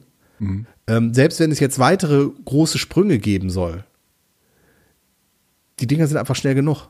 Ja, ja, das stimmt. So, also es macht zum Beispiel auch ja. für Alltagsaufgaben kaum einen Unterschied, äh, weil Single-Core-Performance bei einem MacBook äh, Max, also MacBook M1 Max, also diese, diese neuen mit ja. diesem dicken neuen Prozessor dann auch, ist die Single-Core-Performance ja genauso wie beim M1, weil der einzelne Kern ist ja das M1-Element. Der wird erst dann wirklich, äh, holt er seine Power raus, wenn er halt Parallelberechnungen macht. Ah, okay. Und ähm, das wird dann halt erst äh, bedeutsam, wenn man wirklich, äh, wie Tobias immer sagt, so Number Crunching macht. Also äh, so ein bisschen äh, Video-Export oder irgendwelche ja. Berechnungen. Ja. Ähm, und äh, wenn wirklich massenhaft parallel verarbeitet wird. Aber ansonsten ist so ein MacBook Air halt auch in der, in der in normalen Anwendung mhm. genauso schnell wie die neuen Pros, mhm. weil es halt der gleiche Prozessor ist. Ja. Also halt nur nicht einmal, sondern oder achtmal, sondern 16 Mal oder irgendwie sowas oder viermal. Ich weiß gar nicht, wie viele Kerne der hier hat. Mhm. Also auf jeden Fall, äh, hast du schon einen M1 zu Hause oder mal genutzt? Nein, nein, nein, noch nie, noch nie. Nee, nee. Okay. Ähm, und, ähm, und, und ich, ich habe hier äh, ein Pro, ähm, bin da auch nach wie vor Du hast auch ein i9, ne? Ja, mit einem i, nee, nee, nee, mit einem i7. Oder i7, okay. Mhm. Ist auch, ist auch ein schönes Gerät, aber ich habe bin halt erstaunt, wie wenig ich den vermisse und wenn ich mich an das äh, MacBook Pro mit i9 setze, ich halt merke so, ey, komm, jetzt öffne. Das sind zwar nur Bruchteile von Sekunden, ja. aber im Gegensatz zum M1R mhm. ja. leckt das halt. Äh. Also das, das, das M1R fluppt und ist halt alles so tick, tick, tick da. Ähm, schönes Gerät. Also ja. äh, ich äh, okay. spät, aber nicht zu spät im, auf der Party und ähm, du wirst ja die Erfahrung auch irgendwann machen. Äh, softwaremäßig läuft auch fast alles. Also ich habe bisher nichts, was nicht läuft. Ja. Ähm, und äh, ich nehme auch jetzt darüber auf, also auch Studio Link gibt es ja schon als Universal Binary. Ah, daher, für den M1, okay. Alles super. Sehr schick. Genau. Ja, gut. Äh, dann äh, lass mal äh, weiter gucken. Ähm, ich hätte äh, ein Thema, äh, das über das man jetzt ehrlicherweise so langsam mal sprechen kann. Äh, ich habe ja ähm, zusammen mit anderen äh, ein größeres äh, zweieinhalb Millionen Projekt äh, beim B BMBF äh, beantragt. Und und ähm, darüber könnte ich ein bisschen was erzählen. Ähm, weil ich glaube, dass es super interessant ist, weil es, äh, weil wir eigentlich äh, an, an Moodle andocken. Mhm. Ähm, und äh, zwar ist der Plan, dass wir auf der einen Seite mh, für Selbstlernprozesse äh, in Moodle äh, an diese Machine Learning Schnittstelle, die Moodle bereitstellt, äh, andocken, um ähm, da äh, im Prinzip Selbstlernprozesse äh, zu unterstützen. Und mhm. ähm, auf, auf der anderen Seite fällt hinten raus äh, im Prinzip ähm, noch ähm, ein Bot, der äh, so eine Art Wirkungsanalyse macht. Also, ne, wenn du deinen Selbstlernprozess da irgendwie durchgegangen bist und du hattest da auch irgendwie äh, so ein bisschen Unterstützung vom System und es hat gesagt, hier, was willst du jetzt als nächstes machen? Und äh, ähm, dann äh, bekommst du ganz hinten dran nochmal so eine Wirkungsanalyse und die ist wiederum äh, auch wieder äh, Datenbestandteil äh, für, den, äh, für den Algorithmus, um äh, sozusagen die äh, die Entscheidung beim nächsten Mal äh, noch, noch besser zu machen. Mhm. Und äh, sind irgendwie, wir sind, das ist ein Konsortium, äh, acht oder neun Player sind da drin, äh, unter anderem die Ruhr-Uni, äh, unter anderem ähm, das DFKI, das ist das Forschungs das Deutsche Forschungszentrum für äh, KI. Die machen sowas ganz viel eigentlich. Und ähm, naja, also wir sind jetzt gerade, sagen wir mal, so in der Phase, so äh, legt sich dieses Projekt auch an, äh, dass das BMBF gesagt hat, äh, bitte äh, macht nicht einen neuen äh, Moodle-Kurs, ja, für zweieinhalb Millionen, sondern ähm, ähm, sondern ähm, wir gehen davon aus, dass das alles da ist und wir möchten jetzt ganz gerne äh, äh, sehen, wie das weitergeht. Ja? Und äh, insofern äh, ist ähm, keine Materialentwicklung äh, da drin in diesem Projekt, sondern ähm, wir sind jetzt gerade dabei, ähm, äh, in Unterschied, also praktisch Bots zu bauen, die in unterschiedlichen Repositorien äh, nach Inhalten suchen, in, vor allen Dingen in OER-Repositorien nach, nach Inhalten suchen und äh, da davon die Metatext äh, nehmen, äh, sofern die vorhanden sind und ähm, die äh, sozusagen äh, eigentlich Material zu liefern. Das ist sozusagen eine Seite, die äh, gerade. Mach mal jetzt konkret, weil äh, wollt ihr eine neue OER-Datenbank erstellen? Nein, nein, kein, nein, nein, nein. Wir, wir greifen sie nur ab. Äh, wir greifen im Prinzip, also wir suchen sozusagen nur ähm, diese, diese OER-Datenbanken ab nach Materialien. Ähm, und äh, die, die, äh, die, ähm, äh, das Machine Learning äh, äh, Werkzeug, nenne ich das jetzt mal so ganz allgemein, ähm, oder dieser Bot, der die Materialien äh, sucht und äh, auch klassifiziert, ähm, der ist eher dafür zuständig, ähm, das Material auszusuchen, was du idealerweise in deinem Moodle-Kurs bereitgestellt bekommst. Also, dass man sich eben nicht mehr im Moodle-Kurs vorstellt, in dem sind irgendwie 13 Materialien drin und dann arbeitest du die halt irgendwie so durch, ähm, sondern in ja. dem sind sozusagen eigentlich ähm, ja ähm, irgendwelche Materialien und du weißt gar nicht welche, sondern die werden sozusagen ähm, vom Bot äh, zusammengestellt. Ne? Also thematisch. Aber auf welcher Basis? Naja, auf der auf der Basis von von Suchbegriffen. Ähm, also sehen wir, nehmen wir mal an, du möchtest ganz gerne. Äh, ja, aber das ist doch, das ist doch, äh, also im Moment, jetzt, ich will das, ist super, schön, äh, finde ich auch gut, soll man für zweieinhalb Millionen entwickeln, aber ich mal kurz eine konzeptuelle Frage. Wenn ich einen Moodle-Kurs anlege, ja, dann ist der normalerweise füllst du den mit ja H5 einer didaktischen, so. ja, bitte, genau, dann hast du eine didaktische Vorgabe, genau, ja. Genau, das heißt, ich Idee. mache mir Gedanken genau ja. darüber, weil ich ja sage, okay, ich, die Alternative zum Moodle-Kurs wäre, äh, guck doch selbst bei YouTube ja. oder Google das. Ja. Nein, ich sage ja, nee, ich mache einen Moodle-Kurs, weil ich den entweder sage, ja. googelt jetzt selbst, ja. oder ich ziele ganz bewusst Material da rein, weil mhm. ich sage, nehmt euch das bevor ihr ins ja, freie Netz geht. Welchen Benefit hat jetzt, äh, dass ich mit Suchbegriffen nee, nee, in der nee. Datenbank suche und äh, random irgendwelche Ergebnisse Fa präsentiert bekomme? Falsch, falsch verstanden. Das machen wir am Ende genauso. Ne? Aber wir haben halt nicht äh, irgendwie nur ein Material, sondern wir haben vielleicht irgendwie 15 verschiedene. Und äh, welche dieser 15 verschiedenen Materialien aufgerufen wird, hängt unter anderem von äh, den äh, Vorgaben ab, die wir in dem zweiten Schritt von den Nutzenden erfahren. Also die sagen uns, äh, was kann ich schon und was will ich noch. Und äh, dann ähm, stellt sozusagen, also so ist zumindest die, äh, die, die Fantasie, ähm, kommt sozusagen auf der einen Seite dieser, dieser Materialpool ähm, und äh, auf der anderen Seite des, ähm, das äh, Zeug aus den ähm, nutzenden Profilen äh, zusammen und daraus ähm, äh, ergibt sich sozusagen, ja, wie soll ich sagen, äh, eine sinnvolle Abgabe der Materialien. Aber nichtsdestotrotz gibt es innerhalb des Kurses eine die nennen das Learning Journey. Das habe ich vorher ehrlich gesagt noch nie gehört. Vielleicht ist es auch einfach nur ein Marketingbegriff.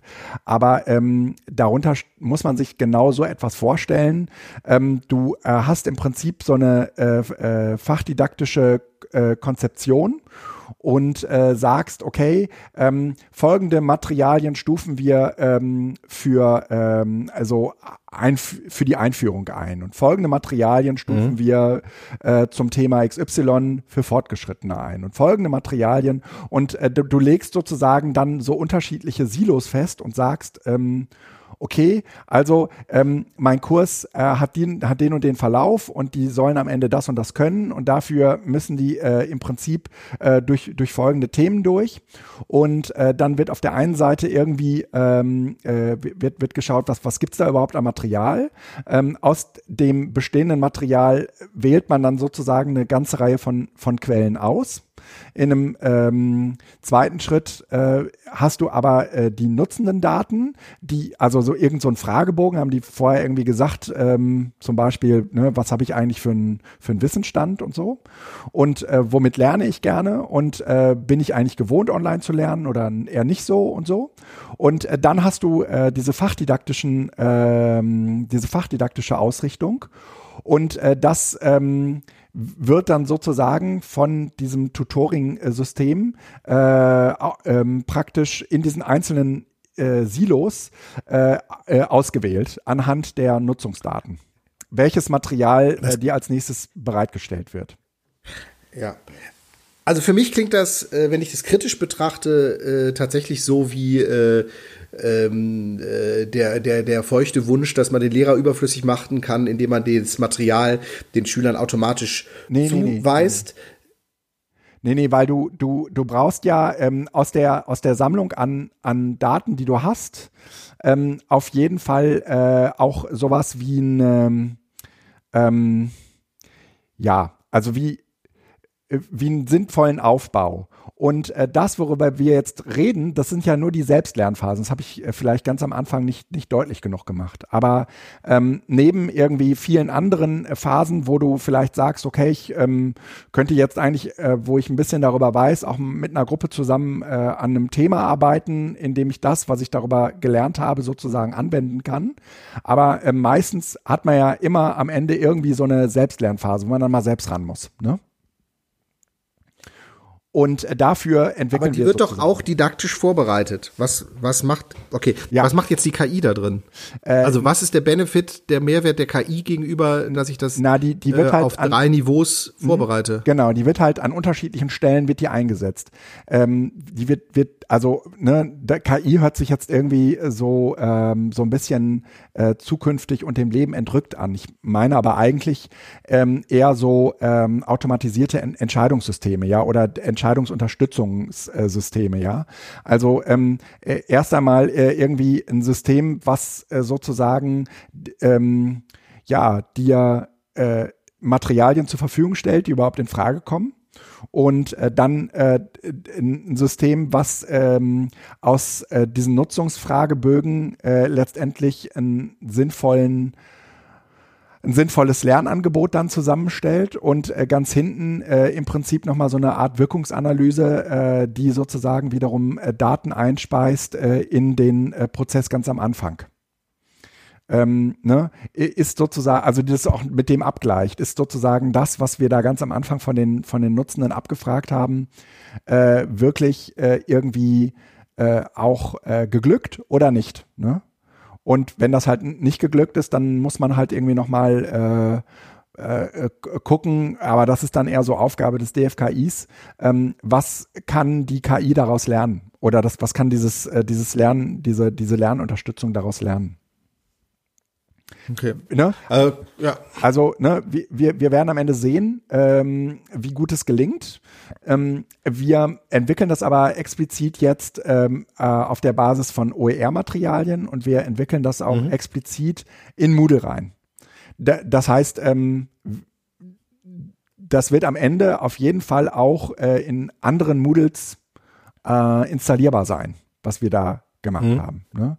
Und ähm, ich hoffe natürlich, aber das äh, äh, kann, also Open Source auch. Das wird auch Open Source sein. Ja, ja, das ist sozusagen eine ganz wichtige Vorgabe auch vom äh, vom äh, BMBF gewesen. Äh, es war übrigens auch eine ganz ganz wichtige, äh, also ganz äh, eine, eine Vorgabe vom BMBF, dass wir äh, OER-Materialien zu nutzen haben. Ne? Äh, mhm. für ja, das scheint insgesamt eine äh, ähm, steht ja auch im Koalitionsvertrag Open Educational Resources, also diese, diese OER-Geschichte und äh, ja, freie Lizenzierung für Bildungsmaterialien mhm. äh, scheint einer erhöhten Sensibilisierung unterzogen worden zu sein in den ja. letzten Jahren tatsächlich auch ja, durch und ich meine, die OER-Camps und ne? ja.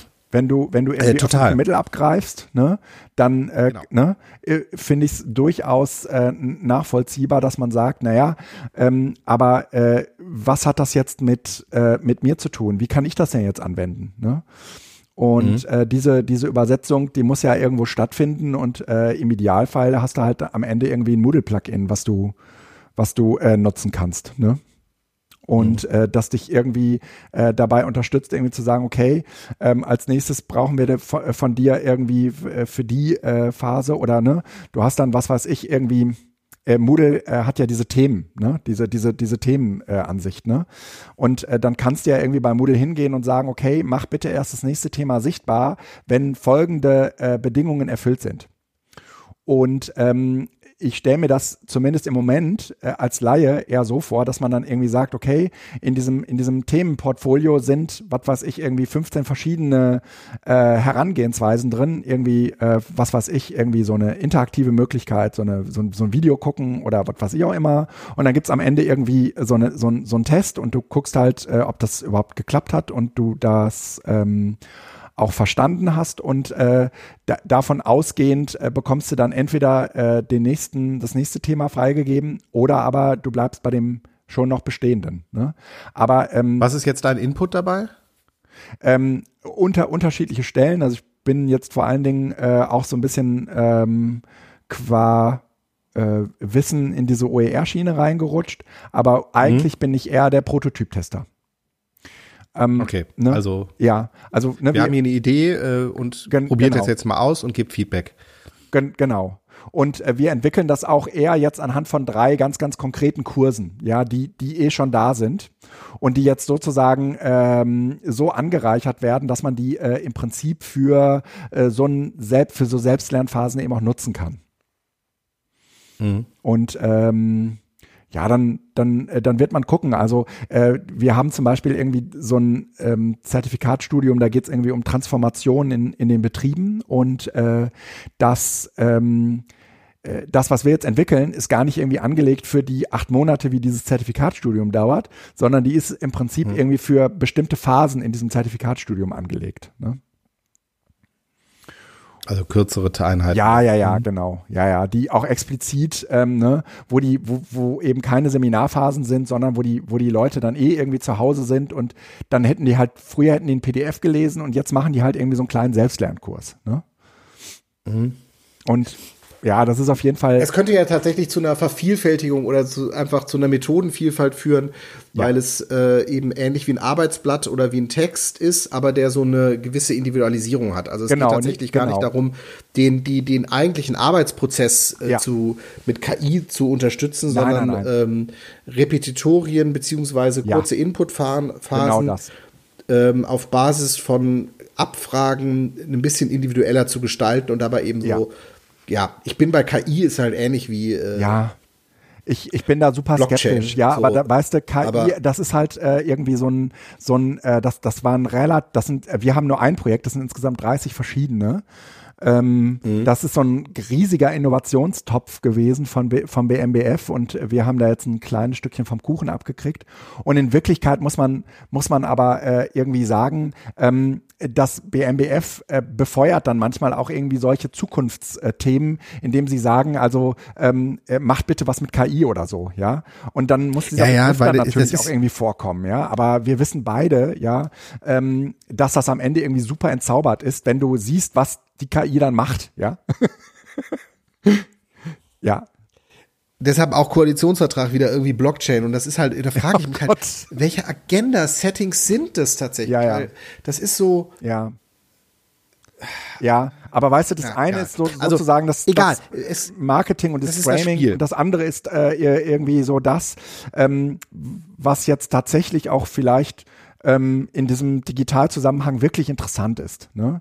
Und ähm, aus meiner Sicht sind solche ähm, Selbstlernmomente äh, ähm, also gerade jetzt auch für Leute, wo ich sagen würde, die sind das überhaupt nicht gewöhnt, ja, also ne, du und ich, uns macht man nichts vor, ja, also wenn, wenn wir irgendwie gesagt bekommen, kannst du, kannst du das und das Problem lösen, dann äh, wissen wir äh, ziemlich genau, äh, was wir uns noch drauf schaffen müssen und äh, dann äh, lösen wir das Problem, ne, aber du hast es ja auch ganz häufig irgendwie mit Menschen zu tun, die sind das nicht gar nicht so gewohnt, sich mal eben schnell ähm, für so ein neues Thema irgendwie äh, einzurichten, ne? Mhm. und für die ist, glaube ich, irgendwie so eine Unterstützung unter Umständen Umständen sogar hilfreich. Vielleicht auch nicht. Vielleicht kommen wir auch zu der Erkenntnis, dass man am Ende irgendwie sagt, nein, das geht gar nicht anders, ähm, als dass man äh, in solchen Phasen dann eben äh, sehr, sehr eng die Leute ähm, äh, coacht ne? und irgendwie für die da ist. Ne?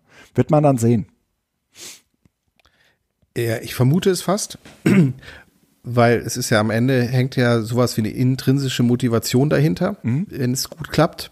Und wenn die nicht da ist, kannst du halt auch mit KI nicht helfen. Aber trotzdem finde ich es spannend. Also ich äh, berichte ruhig mal weiter. Ich berichte weiter. Äh, es ist halt, ja. am Ende ist es halt ein Einblick eigentlich, und das ist die spannendere Perspektive, eines äh, größeren ähm, äh, ausgeschriebenen Projektes mhm. mit verschiedenen Playern, mit mhm. unterschiedlichen Perspektiven. Mhm. Weil das, was du ja normalerweise hast, ist tatsächlich eher äh, gewerkschaftlich und mhm. tatsächlich, du guckst auf die individuellen Bildungsprozesse. Ja, genau. Genau. Was das aber hier ja größer. passiert, mhm. ist, es geht um Business. Mhm. Ja, ja. Auch dahinter. Mhm. Weil es gibt ja Leute, die wollen damit dann auch Business machen. Und ich glaube, dass wir äh, die viel zu wenig auch in den letzten Jahren wieder äh, unterschätzt haben, mhm. welchen Impact, und das sehen wir jetzt auch wieder auf Bundesebene, so eine FDP beziehungsweise nehmen wir es mal von der FDP weg, so diese Liberalisierungstendenzen doch irgendwie wieder haben, ja. auch im Bildungsprozess. Ganz krass. Dass es eben auch darum geht, wie kann ich Business aus etwas machen. Ja. Und das im, im Moment zum Beispiel, wenn, also es gab jetzt vor kurzem eine Veranstaltung des äh, Ministeriums für Bildung in Nordrhein-Westfalen, mhm. ähm, wo die so Bildungsdigitalisierungsexperten eingeladen haben. Mhm.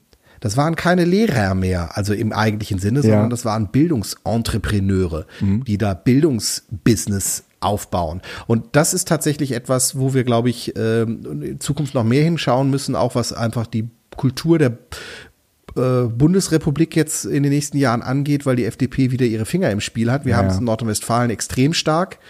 Ähm, äh, Lehrerfortbildung wird outgesourced. Es werden äh, Agenturen vermehrt eingesetzt für die ja, Umsetzung. Bitte. Also nicht mehr aus den eigenen Mitteln, nicht mehr aus den Bezirksregierungen, aus den mhm. Ministerien oder aus den angegliederten Agenturen, sondern externe, ja. wirtschaftlich ja, mhm. ähm, orientierte. Und da ist so ein Projekt von zwei Millionen. Ich meine, muss man anders sagen, was, was, was, was könnte man mit zwei Millionen alles machen? Ja, ja. Hier geht es ja um was ganz anderes. Ja, ja. Hier geht es ja um ein Spiel, um, um, um, um Macht, um Einfluss, um Agenda-Setting, Ja. äh, KI irgendwie mal zu beweisen, zu zeigen, dass man fähig ist, irgendeinen einen Auftrag umzusetzen. Ja. Als Ergebnis dieses Projektes wird ja nicht die Welt retten. Aber trotzdem ist es halt extrem spannend, was halt so da passiert. Ja, genau. Und das ist sozusagen in dem Fall ja auch staatlich finanziert. Äh, Genau. äh, und, und das ist sozusagen ja auch irgendwie das Wesen von, äh, äh, nicht immer von Forschung, aber in diesem Fall ähm, ist es halt ein Forschungsprojekt. Ja, also ähm, wir haben natürlich einen gewissen, äh, wie soll ich sagen, Ergebnisdruck. Aber ähm, wenn äh, das am äh, Ergebnis am Ende äh, sein sollte, dass das ein Irrweg ist, dann ist das halt auch ein Ergebnis. Ja, ähm, und das äh, finde ich an dieser Stelle nochmal ganz wichtig auch festzuhalten. Ja. Äh, Ja, ich, äh, ja. da, dass es, sagen wir So mal, so eine Scheiternsgarantie ja. gibt. Ne? Und die wird natürlich in solchen Projektbeschreibungen auch immer gerne äh, dann äh, versteckt oder auch ver vernebelt. Aber ähm, ich finde es durchaus okay, wenn man sagt, okay, wir haben das, äh, wir haben das jetzt äh, ausprobiert und geguckt und gemacht. Und es kann auch sein, dass wir einfach das schlecht gemacht haben. Aber ich glaube, so wie wir uns das überlegt haben, geht das nicht. Ne? Okay. Ne? Wir, wir werden sehen. Aber ähm, das war jetzt erstmal, also die, ich, ich, äh, hab, äh, ich bin auch in dem Meta-Projekt-Vorhaben und krieg sozusagen mit, was die Wie anderen heißt 30 denn dieses Projekt überhaupt? Dieses Projekt heißt jetzt Kane. Äh, Okay. Das äh, ist äh, äh, eine ganz, ich guck mal eben in den Projekt-Dings, äh, wie das äh, heißt.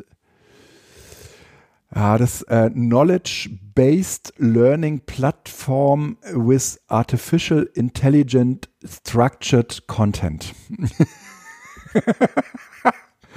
ah, okay. Ähm, Ja, ja, ja. Ne?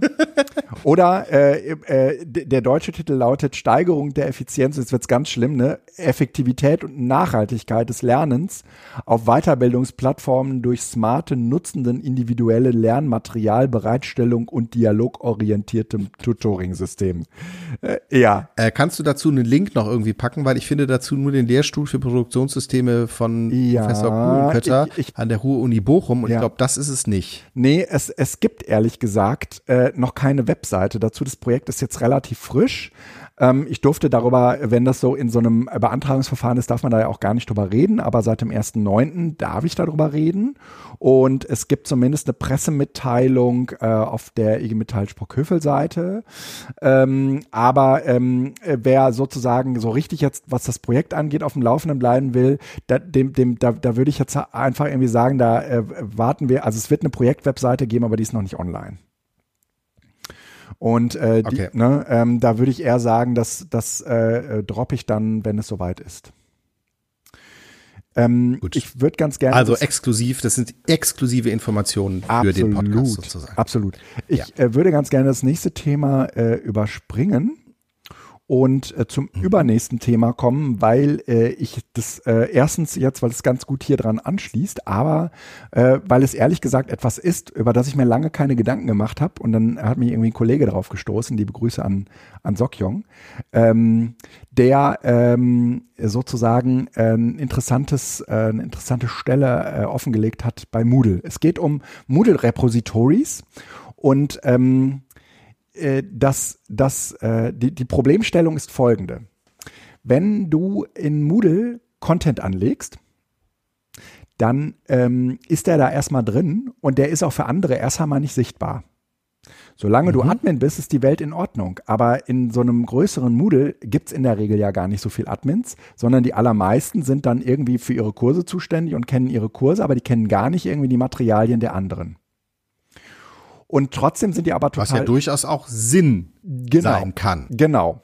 Weil nämlich darüber ja das Urheberrecht auch ausgehebelt wird, indem man sagt, es sind geschlossene Kurse. Ja, genau.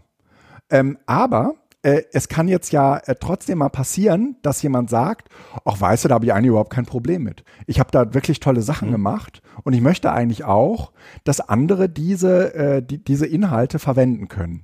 Und dann ist das in Moodle ehrlich gesagt überhaupt nicht so einfach zu sagen, okay, kein Problem, dann äh, äh mach doch einfach ein Häkchen dort und dort und dann können alle diese Inhalte auch sehen und darauf zurückgreifen und äh, die im Prinzip über äh, ein Häkchen bei sich äh, in den Moodle-Kurs integrieren. Sowas geht eben. Aber kannst du nicht sagen, ich mache äh, einen Gastzugang und lege den äh, Moodle-Kurs als Export an, sodass ihn jeder in seinen Kurs importieren kann? Oder du redest von einzelnen äh, Inhalten, äh, Medieninhalten. Ne? Ja, ja, ja, genau. In, ja. Ne? Äh, und selbst wenn so, du mit so einem Gastzugang ja. arbeitest, ist auf jeden Fall alles fishy. Was du eigentlich ja willst, ist dort in Moodle, wo du Aktivitäten und Materialien hochlädst, äh, dort möchtest du eigentlich auf ein Repository zugreifen können, in dem du dann suchen kannst und sagen kannst, ich hätte gerne was, was, was ich irgendwie zu Staatsverschuldung oder zu, äh, äh, zu Wirtschaftstheorien oder was weiß ich auch immer. Und äh, mhm. dann bekommst du sozusagen eine, eine, Latte an Materialien und dann kannst du sagen, okay, das ist also H5P, okay, das ist was Interaktives, da kann man also was lesen und so weiter. Und du möchtest sozusagen am Ende sagen können, ähm, äh, das auch so ein bisschen nochmal quantifizieren können. Und das alles, das geht aber nicht. Und ähm, dann habe ich aber, äh, dann habe ich mal so ein bisschen rumrecherchiert und ähm, habe dann aber eine Möglichkeit gefunden, wie das geht in, in Moodle. Also Moodle arbeitet auch jetzt schon mit so Repositorien. Ähm, äh, so voreingestellte Repositorien sind zum Beispiel die äh, Wikimedia. Also wenn du in Moodle irgendwie ein Bild suchst, mh, mm, dann kannst du irgendwie sagen, hier, ne, ähm, möchte ich Super gerne. Bild. Oder der Brockhaus. Ne, dann möchte ich ganz gerne, äh, dann kannst du irgendwie auf Datei mhm. äh, hinzufügen äh, drücken und dann ähm, äh, kannst du sagen, äh, hier, ich möchte aus meinen, aus meinen Dateien auswählen, das sind dann sozusagen diese Moodle-Dateien oder ich möchte aus einem Inhaltsspeicher auswählen, das ist dann auch irgendwie was anderes. Oder ich kann auch bei, bei Wikimedia suchen, zum Beispiel. Das ist schon ein voreingestelltes Repositorium. Und ähm, von solchen Repositorien kann man sich noch mehr einrichten. Zum Beispiel eines habe ich gefunden, das heißt Edu-Sharing. Das ist im Prinzip so ein, mhm. ähm, so ein Open Source äh, Projekt, ähm, das außerhalb von Moodle läuft. Und dort kannst du jetzt aber im Prinzip deine Moodle-Sachen äh, einpflegen ähm, und dann mhm. kannst du über ein Plugin in Moodle sagen, okay, das ist jetzt eine Aktivität und dann kannst du sozusagen, wie ich gerade eben beschrieben habe, in diesem, äh, in diesem Repositorium EduSharing äh, suchen und könntest da unter, äh, kannst das ne, in, deiner, in deiner eigenen Plattform, kannst du auch dann sagen, hier Leute, wenn ihr eure Materialien freigeben äh, wollt, dann könnt ihr das hierüber tun. Und äh, dann kann man da irgendwie Texte einpflegen oder auch Bilder einpflegen. Man kann da irgendwie Videos hochladen. Äh, äh, man kann da aber auch irgendwie sagen, hier habe ich äh, ein H5P-Element entwickelt, das möchte ich da irgendwie hochladen können. Oder man kann auch sagen, ich habe da in Moodle ein Quiz entwickelt, das möchte ich da irgendwie hochladen und so weiter und so fort. Und du kannst es dann umgekehrt über ähm, diesen äh, Umweg äh, in Moodle dann wiederum äh, in deinem eigenen Moodle-Kurs äh, wiederum äh, einbetten oder einbinden. Mhm. Und das finde ich ehrlich gesagt eine sehr, sehr schöne, eine sehr, sehr schöne Lösung, eine sehr wichtige äh, Schnittstelle, weil mir aufgefallen ist, ähm, äh, wir haben jetzt äh, bei uns dieses Moodle installiert. Ähm, und ich habe das auch irgendwie bei der Realschule beobachtet, ähm, von, von der ich früher häufiger erzählt habe. Mhm. Ähm, Leute, die äh, so kein Problem haben, sich an solche technischen Infrastrukturen anzunähern, die machen so ihr Ding. Aber all die Leute, denen das ein bisschen schwieriger fällt, ähm, für die ist das total wichtig, wenn die so ein Repositorium haben, wo schon was ist, was sie sich erstmal nehmen können um äh, dann eventuell. Ja, ich denke gerade, also es ist äh, ja ähm, so ein bisschen dieses, äh, wir haben hier auch eine Sammlung für eine Fachschaft. Ähm, ja auf die wir dann zurückgreifen können. Also ja. Fachschaft ist jetzt schon wieder kollaborativ. Ich kann aber ja auch selbst meine Dinge machen und bin sozusagen unabhängig vom jeweiligen Kurs. Mhm. Habe ich so eine so einen so einen Bottich, wo mhm. ich immer mal wieder was rausziehen kann. Äh, geht auch ja, glaube ich, mit Nextcloud, ne? Also die kann man ja, glaube ich, auch einbinden. Die kann man auch äh, einbinden, genau. Ja, genau. Und dann hätte man es sozusagen sogar noch synchronisiert mit seinem Rechner, theoretisch, ja. wenn man ja. den Nextcloud-Client ja, auch bei sich hat und dann kann ich genau. das darüber. Hm? Und das kannst du auch als gesondertes Repositorium einrichten, ne? Ähm, aber äh, ich wollte hier auf jeden Fall äh, nochmal ähm, dieses Edu-Sharing ähm, äh, her hervorheben, weil äh, du dort zum Beispiel auch irgendwie eine Lizenz an dein Material hängen kannst und anderen sozusagen auch so ein bisschen, wie soll ich sagen, Rechtssicherheit geben kannst, ähm, wie dieses Material weiter genutzt werden darf. Ne? Also ähm, darf äh, ich da zum Beispiel dieses Material äh, kopieren und verändern oder so, ne? Was ja ehrlich gesagt in so einem mhm. Repositorium total nahe liegt, ne? Dass du sagst, okay, ich ähm, habe hier was zu Wirtschaftstheorien, naja, aber äh, ich bräuchte das äh, irgendwie dann noch mal ein bisschen anders oder ich will, äh, habe ein Quiz und will da noch eine Frage ergänzen oder so und habe dann aber irgendwie schon fünf Fragen da da drin und möchte da noch eine sechste hinzufügen. Ne? Also irgendwie diese Steinbruch, mhm. dieses, diese diese Steinbruch-Idee, ne? Ähm, die liegt sozusagen eigentlich auf der Hand, wenn du ein Moodle hast, in das, in dem Leute sozusagen Materialien äh, erstellen können, weil es ja eigentlich ein Autorensystem ist. Aber du hast umgekehrt keine, keine Umgebung, in der du sozusagen die von AutorInnen erstellten Materialien äh, bei Bedarf für andere zugänglich machen könntest. Das steckt irgendwie mhm. sozusagen in dem Moodle definitiv nicht drin. Das musst du dir, das musst du dir sozusagen von außen dazu holen. Und äh, Edu-Sharing ist so eine Möglichkeit oder ganz allgemein Repositorien. Ne? Mhm. Äh, und äh, die, äh, ich hatte es eben gesagt, dem Brockhaus äh, ist etwas, was äh, man aus dem Logineo NRW LMS auch direkt ah, verlinken genau. kann. Ja, da gibt es ja, offensichtlich ja, auch genau. ein Plugin. Und die scheinen Aber, es auch über ähm, ein Repositorium zu lösen. Ja. Mhm. Genau. Also zumindest sieht es so aus. Ich kann da zumindest drauf suchen und was einbinden. Also ja. es ist zumindest, formulieren wir es einfach mal so, erstmal eine externe Medien, die ich sozusagen recherchieren und direkt einbinden kann. Ja. Und das ist es ja im ja. Grunde genommen. Und wo, wo wir gerade schon dabei sind, ne? Jetzt, wo so, so Dinge wie Logineo auch ähm, irgendwie Schule machen, könnte ich mir auch ehrlich gesagt ziemlich gut vorstellen, dass Schulbuchverlage äh, äh, Repositorien äh, zur Verfügung stellen, die sie unter bestimmten Bedingungen dann äh, eben auch ähm, in diese äh, in, in so ein Moodle ein, einbringen. Ne? Ähm, ja, das ist ja unter, das steht, hatte ich glaube ich beim letzten Mal schon gesagt, dass in dem äh, äh, Strategiepapier Schule, äh, digitale Schule NRW, mhm. glaube ich, irgendwie so heißt es jetzt, habe ich den Namen gerade nicht, ähm, genau das formuliert wird, dass Schulbuchverlage zum einen ähm, äh, Open Source ja. in den Blick nehmen müssen. Ja bei zukünftigen Geldern und ähm, die Plattform Logineo NRW LMS als präferierte Schnittstelle dient. Ja. Und tatsächlich hat das ja auch einen Vorteil, weil wenn ich sage, dass ich gerne lizenziertes Material haben möchte mhm. und bette das an ein Landesprodukt an, ja. dann habe ich ja genau das, dass ich sagen kann, hier darf halt auch nur jemand, der sich vorher eingeloggt hat, solchen Material zugreifen. Also ja. das ist natürlich datenschutzrechtlich, muss man da auch gucken, aber die Möglichkeit existiert überhaupt, das zu tun. Ja. Was ich, ähm, wenn ich ein PDF einfach nur auf die Webseite stelle und sage, hier ist das Schulbuch, ja, äh, ja tatsächlich, also jetzt aus Verlagssicht gesehen, äh, halt im Grunde genommen das einfach nur mhm. kann ich ja auch vergessen. Also mhm. da kann ich keinerlei Lizenzen mehr irgendwie mhm. monetarisieren. Ja. Und, und ich glaube. Also ähm, ja, ist eine, bin gespannt, ob sich da in den nächsten fünf oder zehn Jahren was tut. Also ich denke jetzt wirklich mal äh, pessimistisch in solchen Zeiträumen. Ja. Aber ähm, dieses Moodle hat definitiv äh, 20 Jahre sozusagen gut abgehängt mhm. und äh, mhm.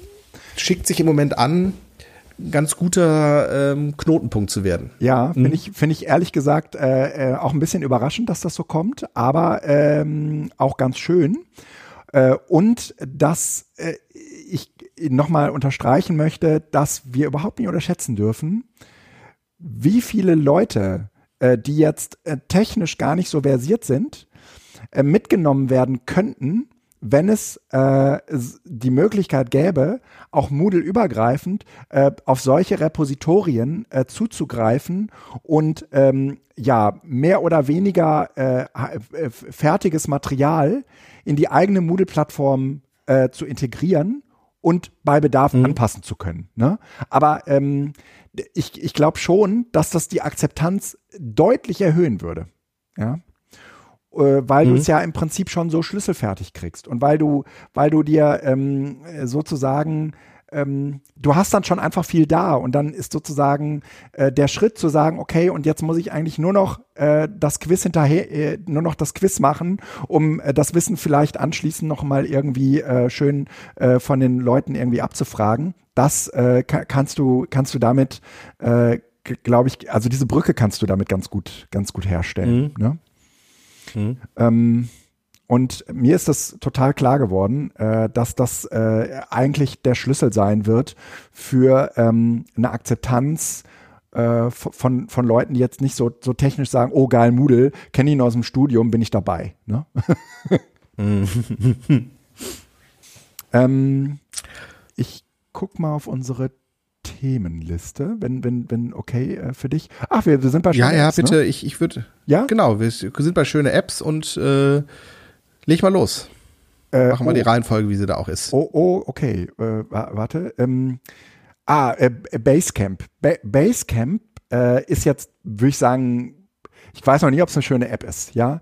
Äh, ist auf jeden Fall eine App, die ich jetzt äh, gerade installieren musste, weil äh, wir uns in der in diesem Projektkonsortium, von dem ich gerade eben erzählt habe, darauf verständigt habe, dass wir jetzt alle äh, Basecamp nutzen. Ähm, Zurzeit läuft es auch ehrlich gesagt ganz gut. Ist Ganz ist eine ganz äh, Trello-Ersatz, aber äh, größer, ne? Nee, würde ich sagen, ist kein Trello-Ersatz, sondern es ist eher so ein, äh, wie heißt denn das Ding? So ein Discord. Äh, also deutlich kleiner als Discord. Also es ist eher so chatbasiert. Ne? Ähm, kannst du irgendwie auch Dateien Slack. hinlegen. Slack, genau. Eher so wie Slack. Ja, ja, ja, ja, ja. Okay. Irgendwo habe ich das doch schon mal gehabt. Ich überlege gerade, in welchem Kontext ich Basecamp schon mal hatte.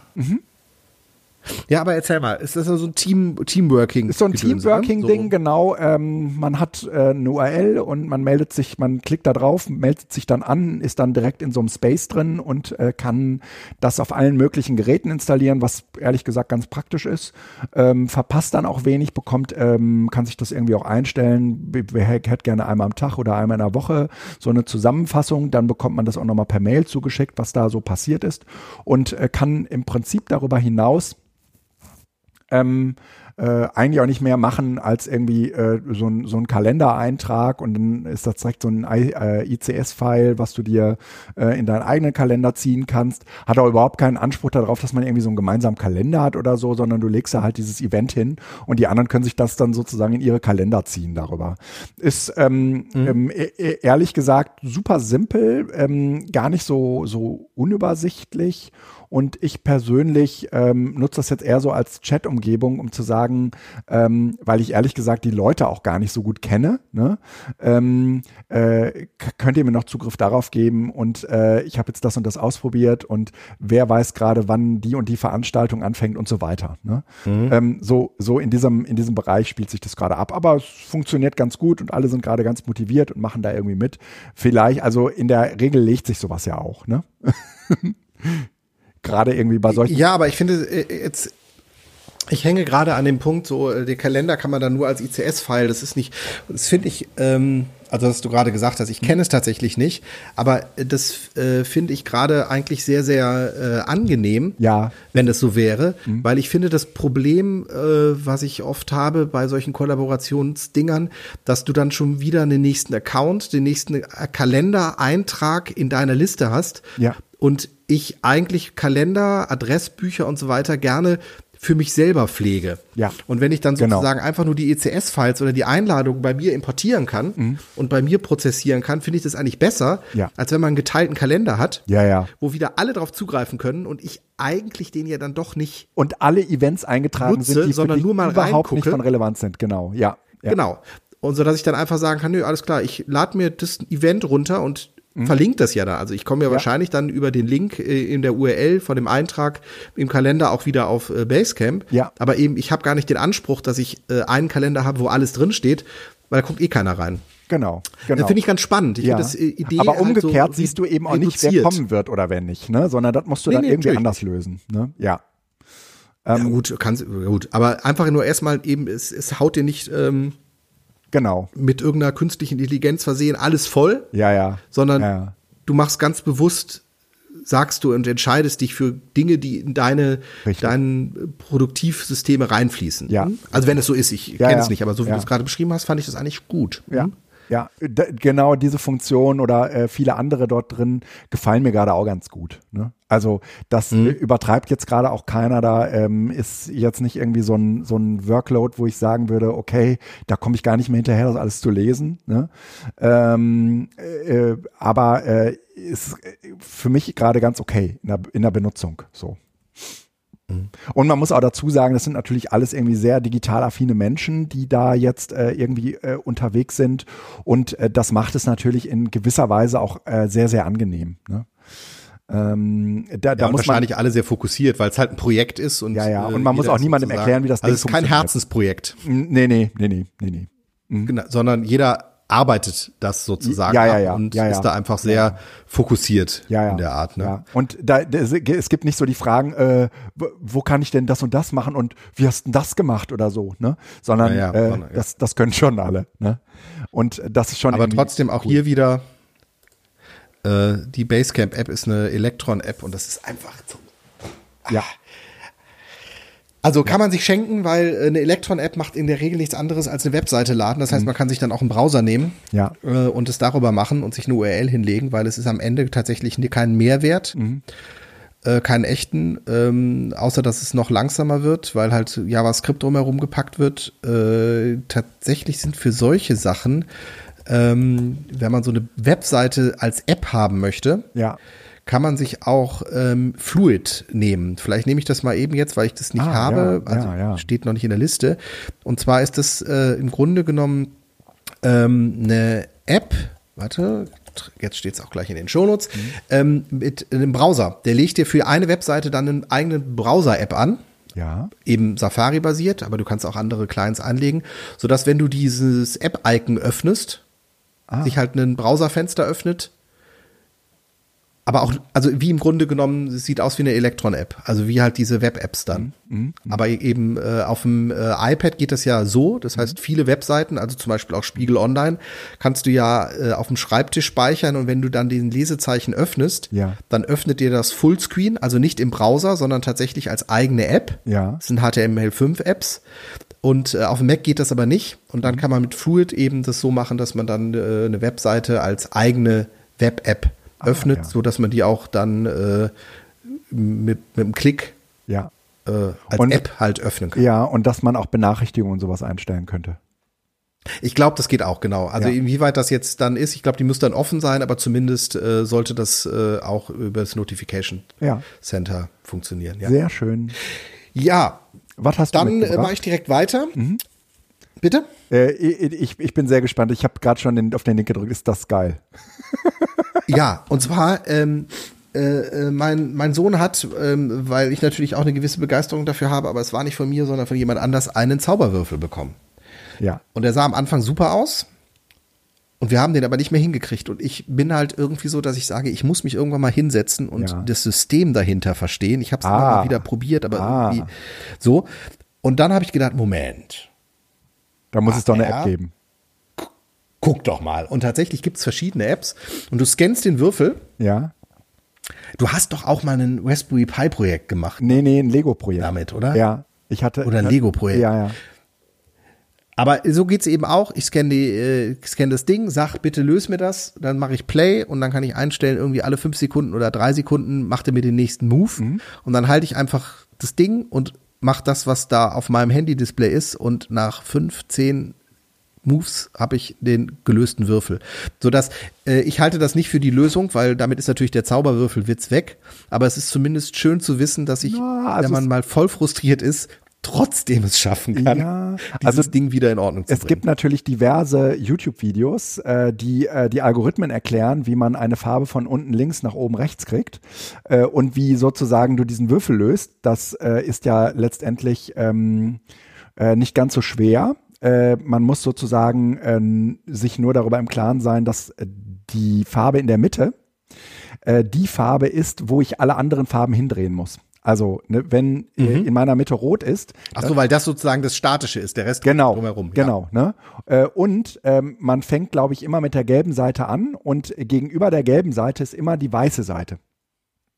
Ja, du Nerd, du bist da schon voll drin. Ich bin da das, schon voll drin. All das habe ich halt nicht. Ja. Und wenn du das eben nicht hast und dein Sohn wünscht sich aber einen Ja, ja, ja. ordentlichen Würfel, dann kannst du entweder den Hammer holen Ja. oder Cube Solver oder ähnliche Apps nehmen, Mhm. Zauberwürfel suchen im App Store gibt's äh, sicherlich für Android und sonst was auch. Aber der- der- einscannen und lösen. Und, und äh, dieser äh, Cube-Solver, der zeigt dir dann nur, wie du ihn lösen musst, damit da wieder alles richtig ist.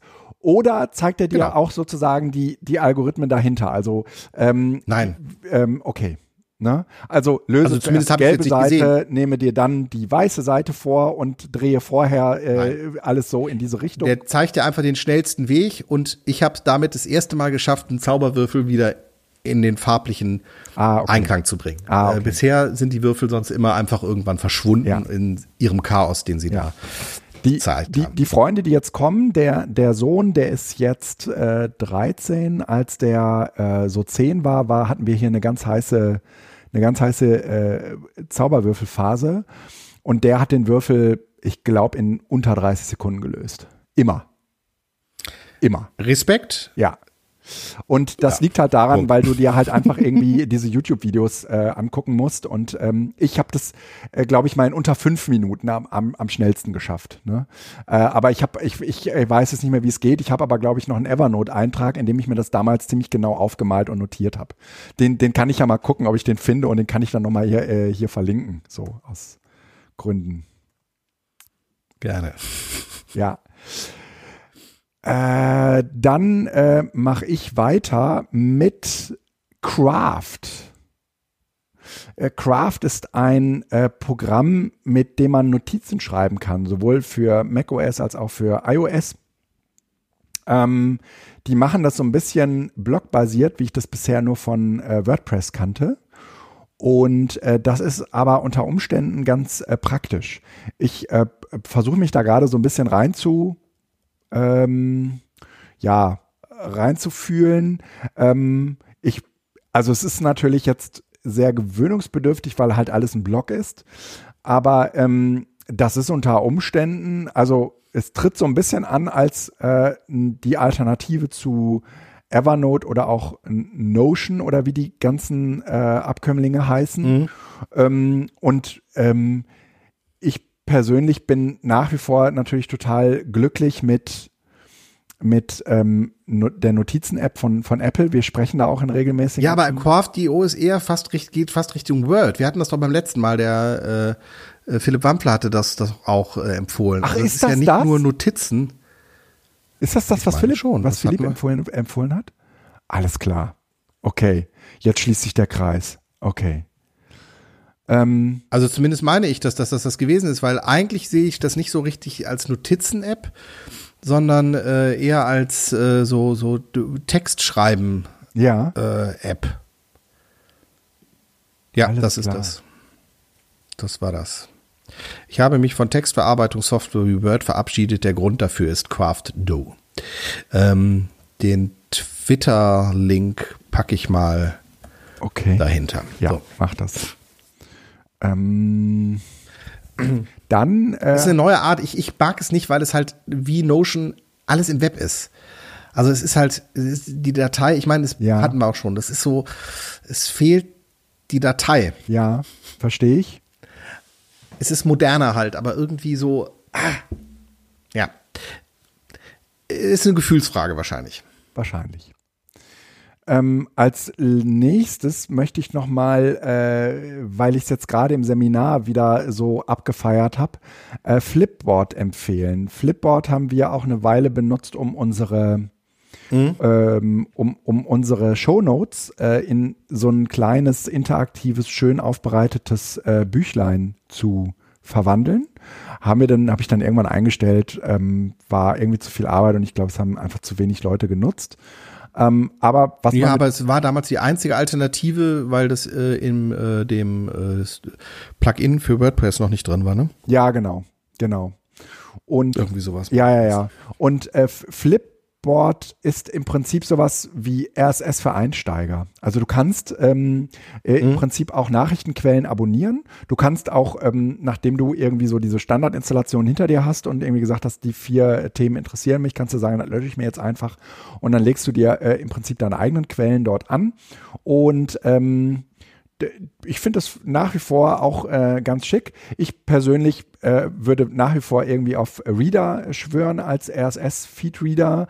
Aber wer, wer, jetzt irgendwie sagt, mh, hm, ja, ich habe es eigentlich irgendwie nicht so mit, ähm, ja, mit, mit diesem Nachrichten, Informationsverwaltungssystem. Ich will eigentlich, dass mir das so größtenteils ähm, auch so ein bisschen dargereicht wird. Ähm, wirklich schön und du kannst es sofort benutzen. Flipboard sieht auch anständig aus, kann man sehr gut benutzen und kann man vor allen Dingen auch ganz okay kostenlos nutzen. Ähm, ist eine schöne Alternative zu Apple News, was ja für mhm. Deutschland noch nicht so richtig verfügbar ist. Aber es gibt ja zumindest äh, so ein, so ein Widget äh, ja. mit News und da habe ich halt immer wieder Welt und Spiegel und sonst was und ich denke mir irgendwie so, nee, das will ich überhaupt nicht, will ich noch nicht mal in meinem Phone irgendwie lesen. Ja. Und äh, dann ist so ein, so ein äh, halb kuratierter, äh, mit künstlicher Intelligenz versehener Newsreader, der dir eben nicht alle Nachrichten wie bei einem RSS-Feed und den Reader ja. Ja. präsentiert, sondern so ein bisschen Ganz okay. guckt, was ist populär. Es ist eine interaktive Tageszeitung. Also äh, Flipboard habe ich lange benutzt, könnte ich eigentlich auch mal wieder rausholen. Ja. Ähm, muss man halt gucken, ähnlich wie bei Twitter, für Instagram und Co. kann man sich da halt super drin verlieren weil natürlich auch das kein Ende hat. Also man kann das Stimmt. nicht durchlesen, weil im Grunde genommen immer das nächste und noch eine Empfehlung und so weiter ist. Deshalb muss man da so eine, sich so eine Limitierung setzen. Also ja. nicht mit wie mit einer Tageszeitung dran gehen. Jetzt habe ich einmal durchgeblättert. Ja. Ähm, sondern man muss leer. zeitlich ja. das setzen, weil ich weiß, dass ich da irgendwann so, dass, dass man immer wieder einfach reingeguckt hat und dann ist der Effekt halt auch nicht da, weil dann ist es am Ende auch wieder nur ein Zeitfresser weil es eben nicht limitiert ist. Das Schöne an einer Tageszeitung ist ja, dass man eben sagt, das sind die Seiten für heute und wenn ich durchgeblättert habe, dann bin ich auch durch und weiß, alles Wichtige habe ich. Ja, so. Das stimmt. Ja, noch eine Kleinigkeit. Äh, eigentlich äh, ein Jahr zu spät, aber äh, ich habe äh, in den letzten Tagen entdeckt den naturwissenschaftlichen Adventskalender von 2020 der Uni Bremen. Die haben da äh, 24 kleine äh, Experimente gemacht, so rund um die Naturwissenschaften. Also zum Beispiel ein roter Ballon in einem grünen Ballon. Wie kann ich dafür sorgen, dass der grüne Ballon nicht platzt, aber der rote, der innen drinnen ist, platzt? Äh, mit Laser halt und so weiter. Und ähm, solche Experimente, die so ein bisschen auf die Stark. Physik ja. abzielen und Chemie. Äh, haben die da gemacht. Äh, ich werde das dieses Jahr machen. Äh, auch Fünfjährige haben da durchaus äh, einen Benefit von, mhm. weil es einfach unterhaltsam gemacht ist, ohne irgendwo mit, mit übermäßigem YouTube-Charme, sondern es ist tatsächlich der Professor, der vor der Tafel steht. Aber ähm, halt jeden Tag ein Schmankerl und vielleicht äh, ja. ist es ja eine Möglichkeit, äh, die Adventszeit ein wenig wissenschaftlich zu begleiten.